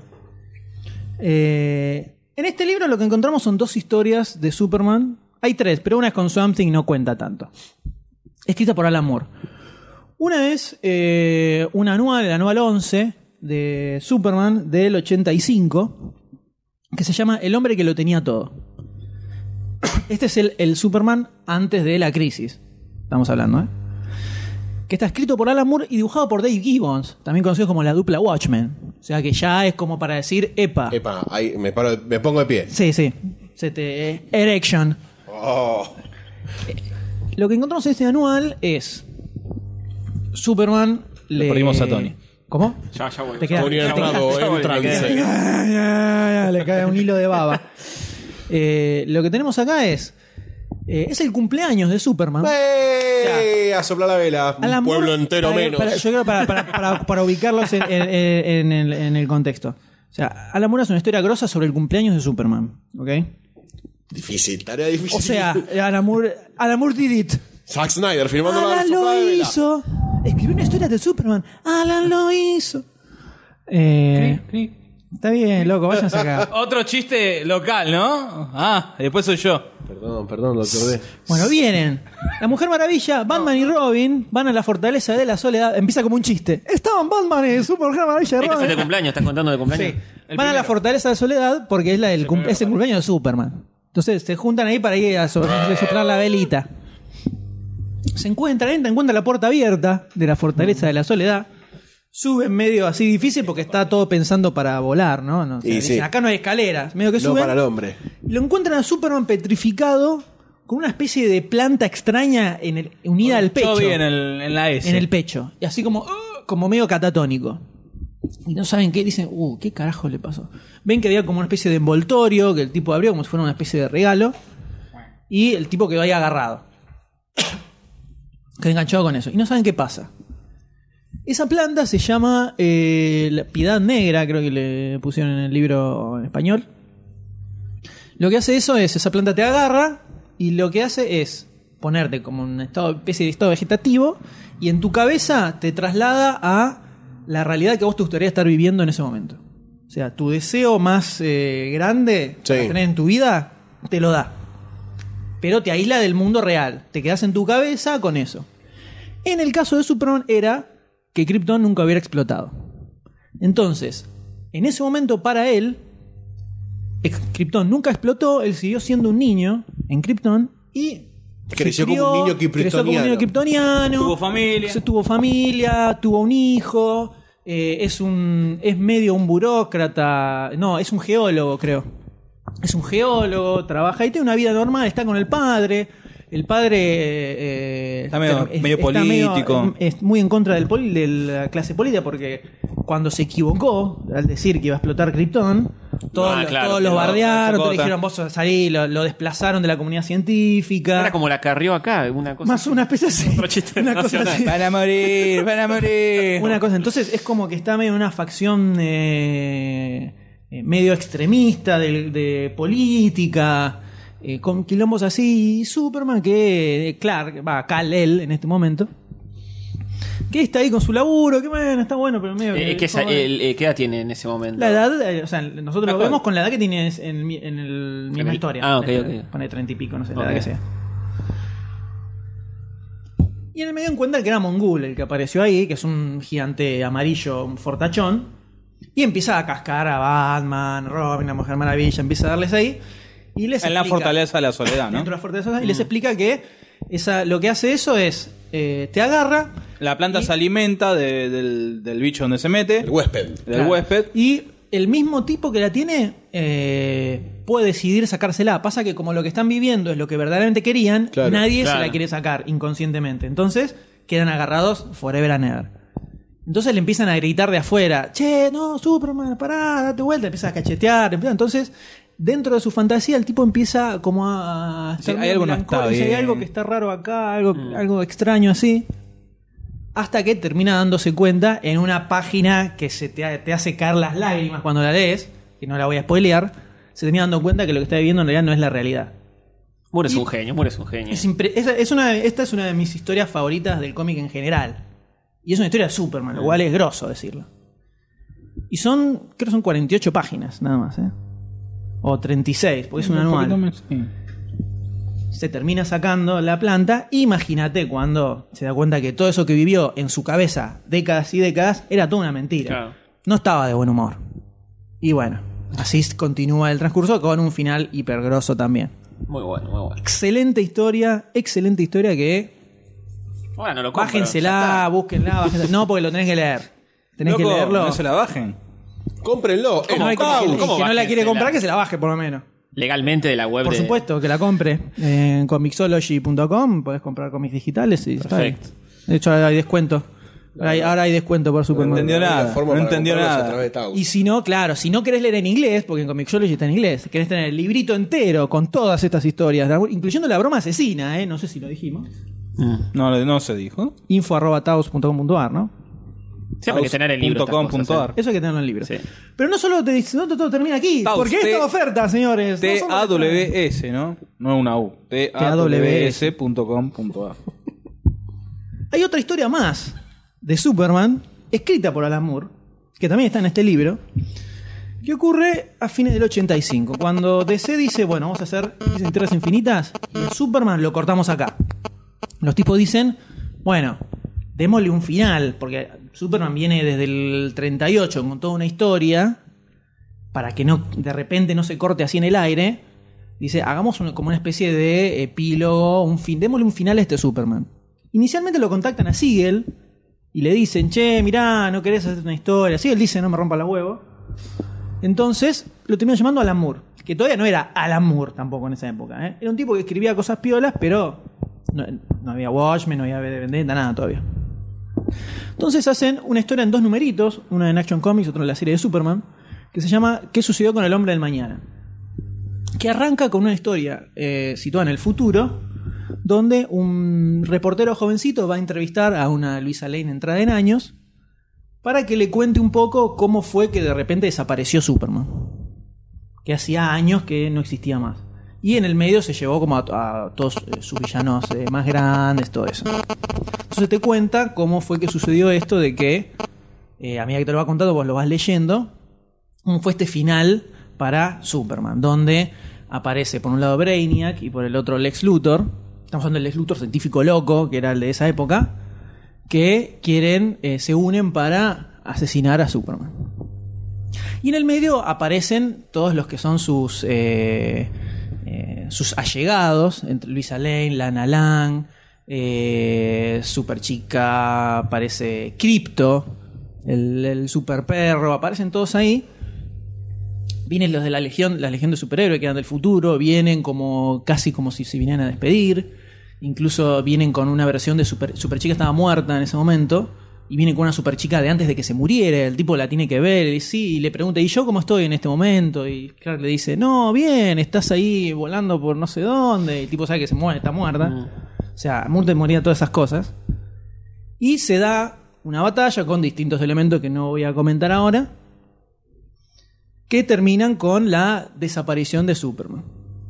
Que es, que obviamente es una desaparición al estilo Moore. No, no es, eh, eh, no es la muerte de Superman, no es Doomsday cagándolo a trompadas. Hay una secuencia con Crypto, el perro, que es.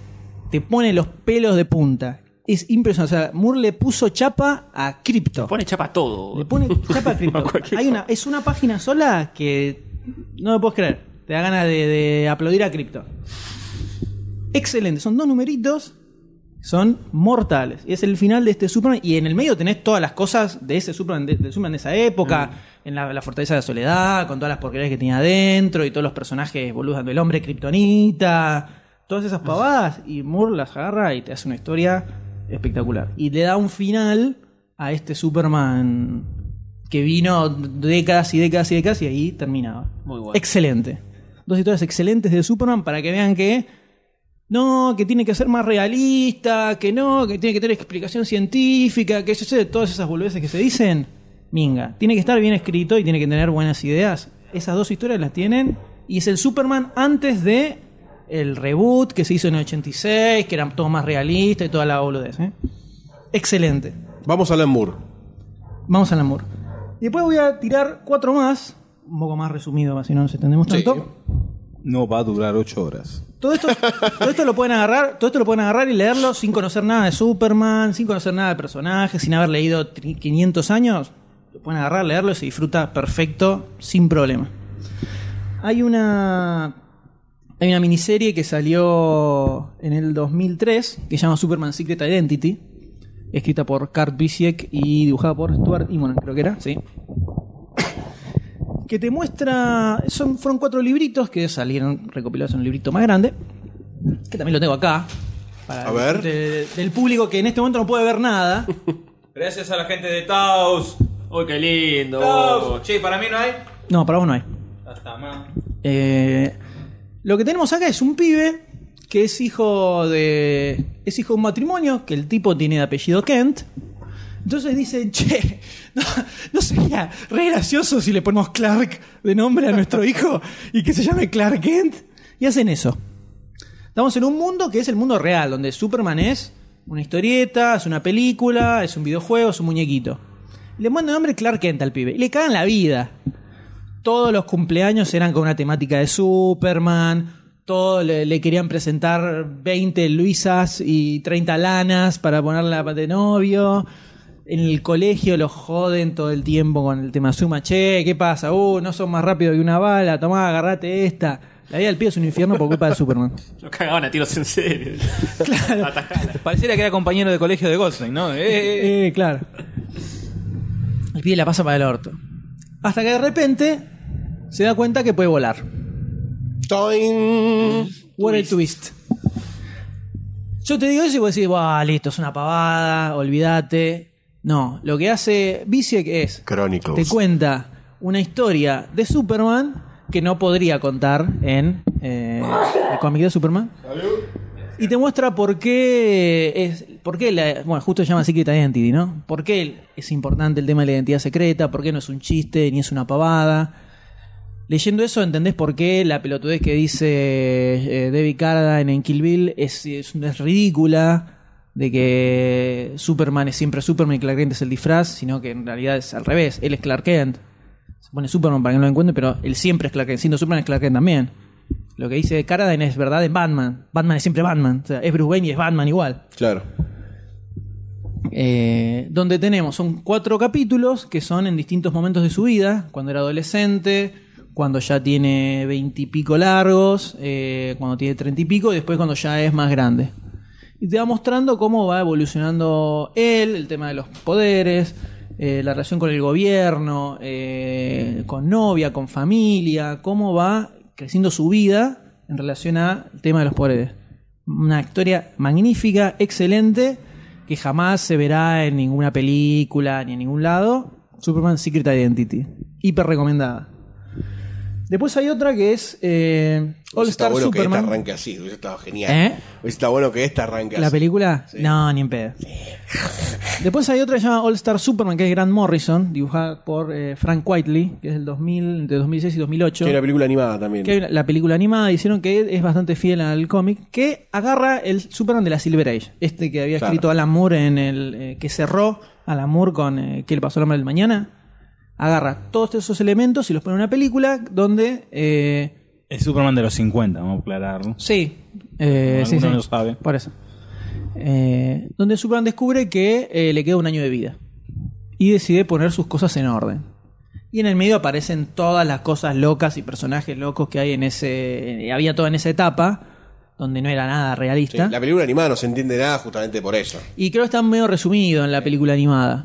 Eh, Pasa que son todas cosas que no, que no estamos usualmente viendo en el mundo de Superman, entonces hay como muchas cosas mira, re extrañas, como yo te comentaba qué personajes son estos, que no lo conocía de ningún lado y me explicaste que eran de otra época. Claro, bueno, en el cómic tal vez se entiende un poco Sí, mejor sí. por una cuestión de tiempos. Eh, pero es una, es una historia muy fantasiosa y a los veces medio melancólica, porque como es, eh, una especie de, de final, de despedida, digamos, puede ser una versión larga de lo que hizo Moore con eh, ¿Qué le pasó al hombre del mañana? Donde empieza a poner como sus cosas en orden, incluyendo su relación con Luthor, todo, todo, todo, eh, dibujado como los dioses por Frank Whiteley. Y es una historia hiper fantasiosa. O sea, ahí sí, Sí. porque tenés todos los elementos de fantasía de esa época de Superman, están todos metidos en esa historia, funcionan perfecto. Funcionan perfecto en ese universo y cómo el tipo le va dando un orden a todo, teniendo esos hi- hiperpoderes, hasta crea un suero para darle poderes por un día a Luis Alén, Sí. o sea, todos delirios totales, la historia funciona perfecto. Altamente recomendada también. Después hay una que es. Estas son. eh, en realidad son prácticamente historias alternativas de Superman. Tanto la que dije Secret Identity. Eh, lo de ya quedó como un universo alternativo también. Esta que acabo de contar también. Están todos fuera de lo que es la continuidad de, De la serie normal. Y supongo que es un poco porque. Te muestra que Superman es un personaje con el que se pueden hacer historias copadas, pero hay ciertos límites a lo que pueden hacer con el status quo de Superman. Entonces, hay muchas historias que, no, que están fuera de la continuidad que están muy buenas con el personaje. Otra es Superman for All Seasons, que está, acá. Jeff Loeb y Tim Sale, que son los mismos que hicieron Batman Long Halloween y Dark Victory. Eh, donde lo que tiene son cuatro libritos que más o menos están. eh, ocurren en cuando Clark está dejando Smallville y el primer año, primer tiempo en que es Superman, donde cada librito está narrado por el punto de vista de alguien que conoce a Superman. Tenemos el primero que lo narra Jonathan Kent, sobre cómo ve a su hijo, cómo va creciendo, las cosas que le van pasando. Después tenemos el segundo que es eh, narrado por, eh, creo que era Lex Luthor, me parece que es el segundo, o el tercero. Después tenemos a Lana Lang. Y el cuarto era, a ver, para que no me acuerdo. En el, cuarto, en el cuarto estaba Lana, en el tercero está Lex Luthor. Y creo que está Lisa Lane en el segundo. Cada uno es una. un. eh, no. Season en castellano, no. Temporada. Tem- no es temporada tampoco. Es eh, verano, otoño, invierno. estación, Estación. Cling, cling, cling. 100 pesos para Doctor D. Cada librito es una estación distinta. ¿Lo puedo canjear por cómics? ¿El qué? Los 100 pesos. Centavos. Eh, por supuesto. Y te va, te va narrando, el, por, un- por un lado, el tema de que sea un punto de vista por afuera, de cómo lo ven al personaje. Y además está mucho más centrado en lo que es la persona de toda gente que lo conoce a él. Y ahí podés ver lo que piensan los otros de él, de él como Superman. Y te, das cuen- y te cuentan cómo, por ejemplo, cuando estaban terminando el secundario, que es cuando recién descubre el tema de los poderes, que los padres se lo cuentan eh, su relación que tiene con Lana, que era su noviecita, eh, cómo empieza a eh, llegar a la conclusión de que puede usar esos poderes para ayudar a la gente. De hecho, hay una escena de tornado que después vamos a hablar, que pensé que iban a tomar en la película y hacen lo radicalmente opuesto a lo que está en este cómic. Vos lees esto y, te suena lógico que el tipo de- decida ser eh, superhéroe, el tema de ayudar a la gente. eh, y te marca bien el- el- el- la tragedia supermanística que es que siempre podría ser algo más. Porque es Superman. Claro. Entonces, el tipo puede estar eh, deteniendo una represa que se está destruyendo, pero por el hecho de los poderes que tiene, siempre podría salvar a alguien más. Esa es la, la gran tragedia que tiene siempre. En, la, en medio de las catástrofes, sobre todo. Eh, excelente historia también, donde hay superheroísmo y también hay mucha cuestión psicológica de él y de la gente que está alrededor de él. Muy buena. Este no, no es exactamente una historia alternativa, pero nunca formó parte lineal de, de los cómics. Y finalmente la última sí es una historia radicalmente alternativa, se llama Superman Red Sun, Superman Hijo Rojo, escrita por Mark Millar, Es la que yo pienso que es. Donde lo que te dicen es, ¿qué pasa si el cohete... Esto es un Elseworld, Elseworld era una, una serie de historias que sacaba DC, que eran historias alternativas de los personajes. Spin-off, un spin-off. Sí, un choreo del What If que tenía Marvel en su momento. Entonces, ¿qué pasa si el cohete caía un par de horas más tarde?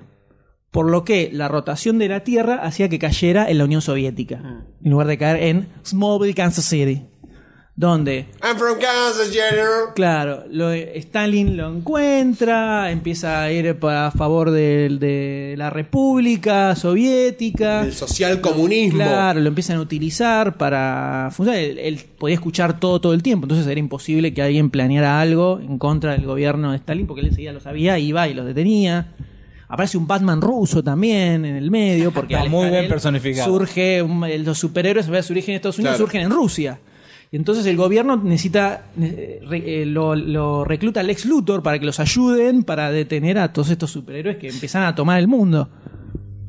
Excelente, excelente historia de Superman. O sea, son superhéroes malos. Y malos de. Sí, son como lo mires. ¿Qué, Son- eh, qué es bueno o malo? ¿El o sea, comunismo o el capitalismo? Pero desde una van, a visión. favor, eh, y van a favor de la Unión Soviética.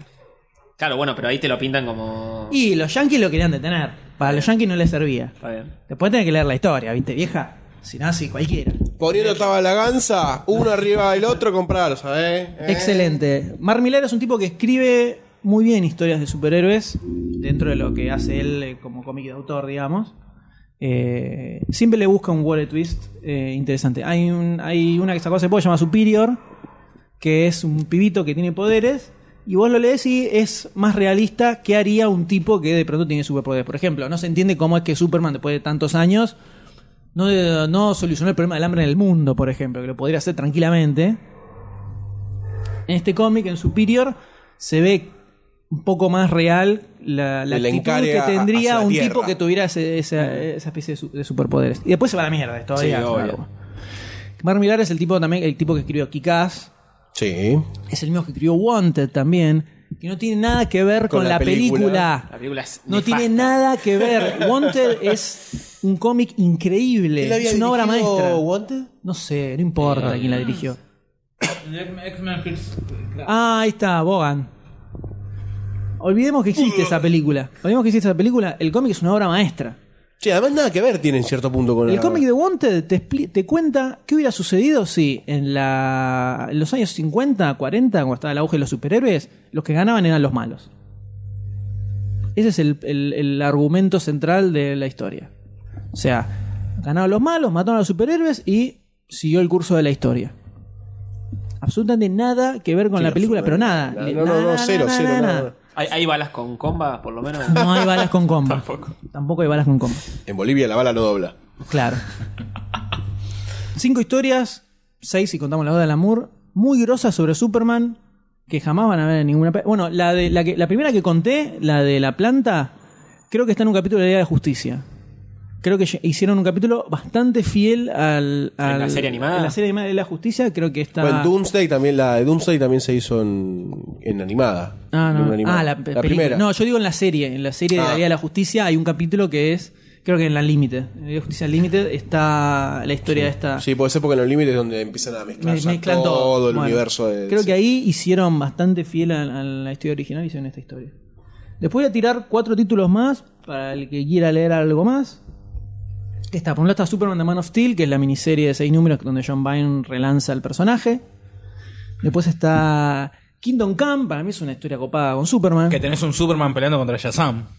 Eh, es un Superman más viejo, medio como retirado, que tiene que volver a la acción por situaciones que se dan. Escrito por Mark Wade, alto guionista también, y dibujado por Alex Ross, como los dioses. Eh, después hay eh, y después hay dos historias que son las que más tomaron de base para la película.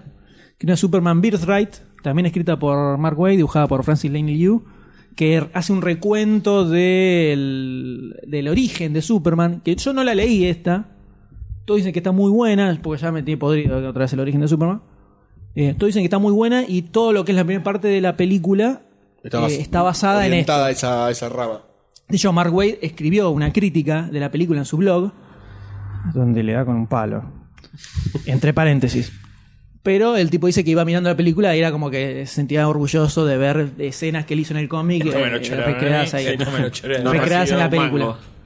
Y después hay otra que se llama Batman Earth, eh, Superman Earth One, que es una especie de universo alternativo que crea DC al estilo universo Ultimate de Marvel. Se llama Earth One, donde son eh, versiones más de autor de los personajes, ponele.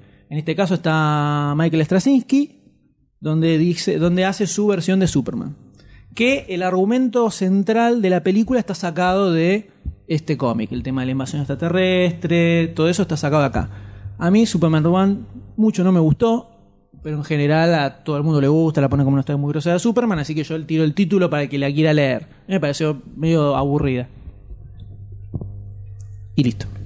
Después hay, hay otras historias muy grosas de Superman también. Pero el tema es que es un personaje que se puede escribir bien, eh, se pueden hacer historias muy copadas, mientras tengas guionistas que le pongan media pila. Un poquitito de cabeza nada más. Este poquito te pido. Y ¿eh? bueno, pero hay como un preconcepto también, ¿no? Exactamente. Y ahora vamos a ir a un break para que dejen de sagrarle los oídos a la gente. ¿No? Nos vamos a escuchar un tema musical icónico, podríamos decir, ¿no? Es, es la música supermanística por, ah, eh, antonomasia. El, tema. El tema de Superman. Eh, ¿Compuesto por quién, Doctor D? Por John Williams. El mismo de Indiana Jones, ajá, ajá. Star Wars. Que de hecho, con el de Super Indiana Jones es que te pasa que empezás trayendo uno y terminás en el otro.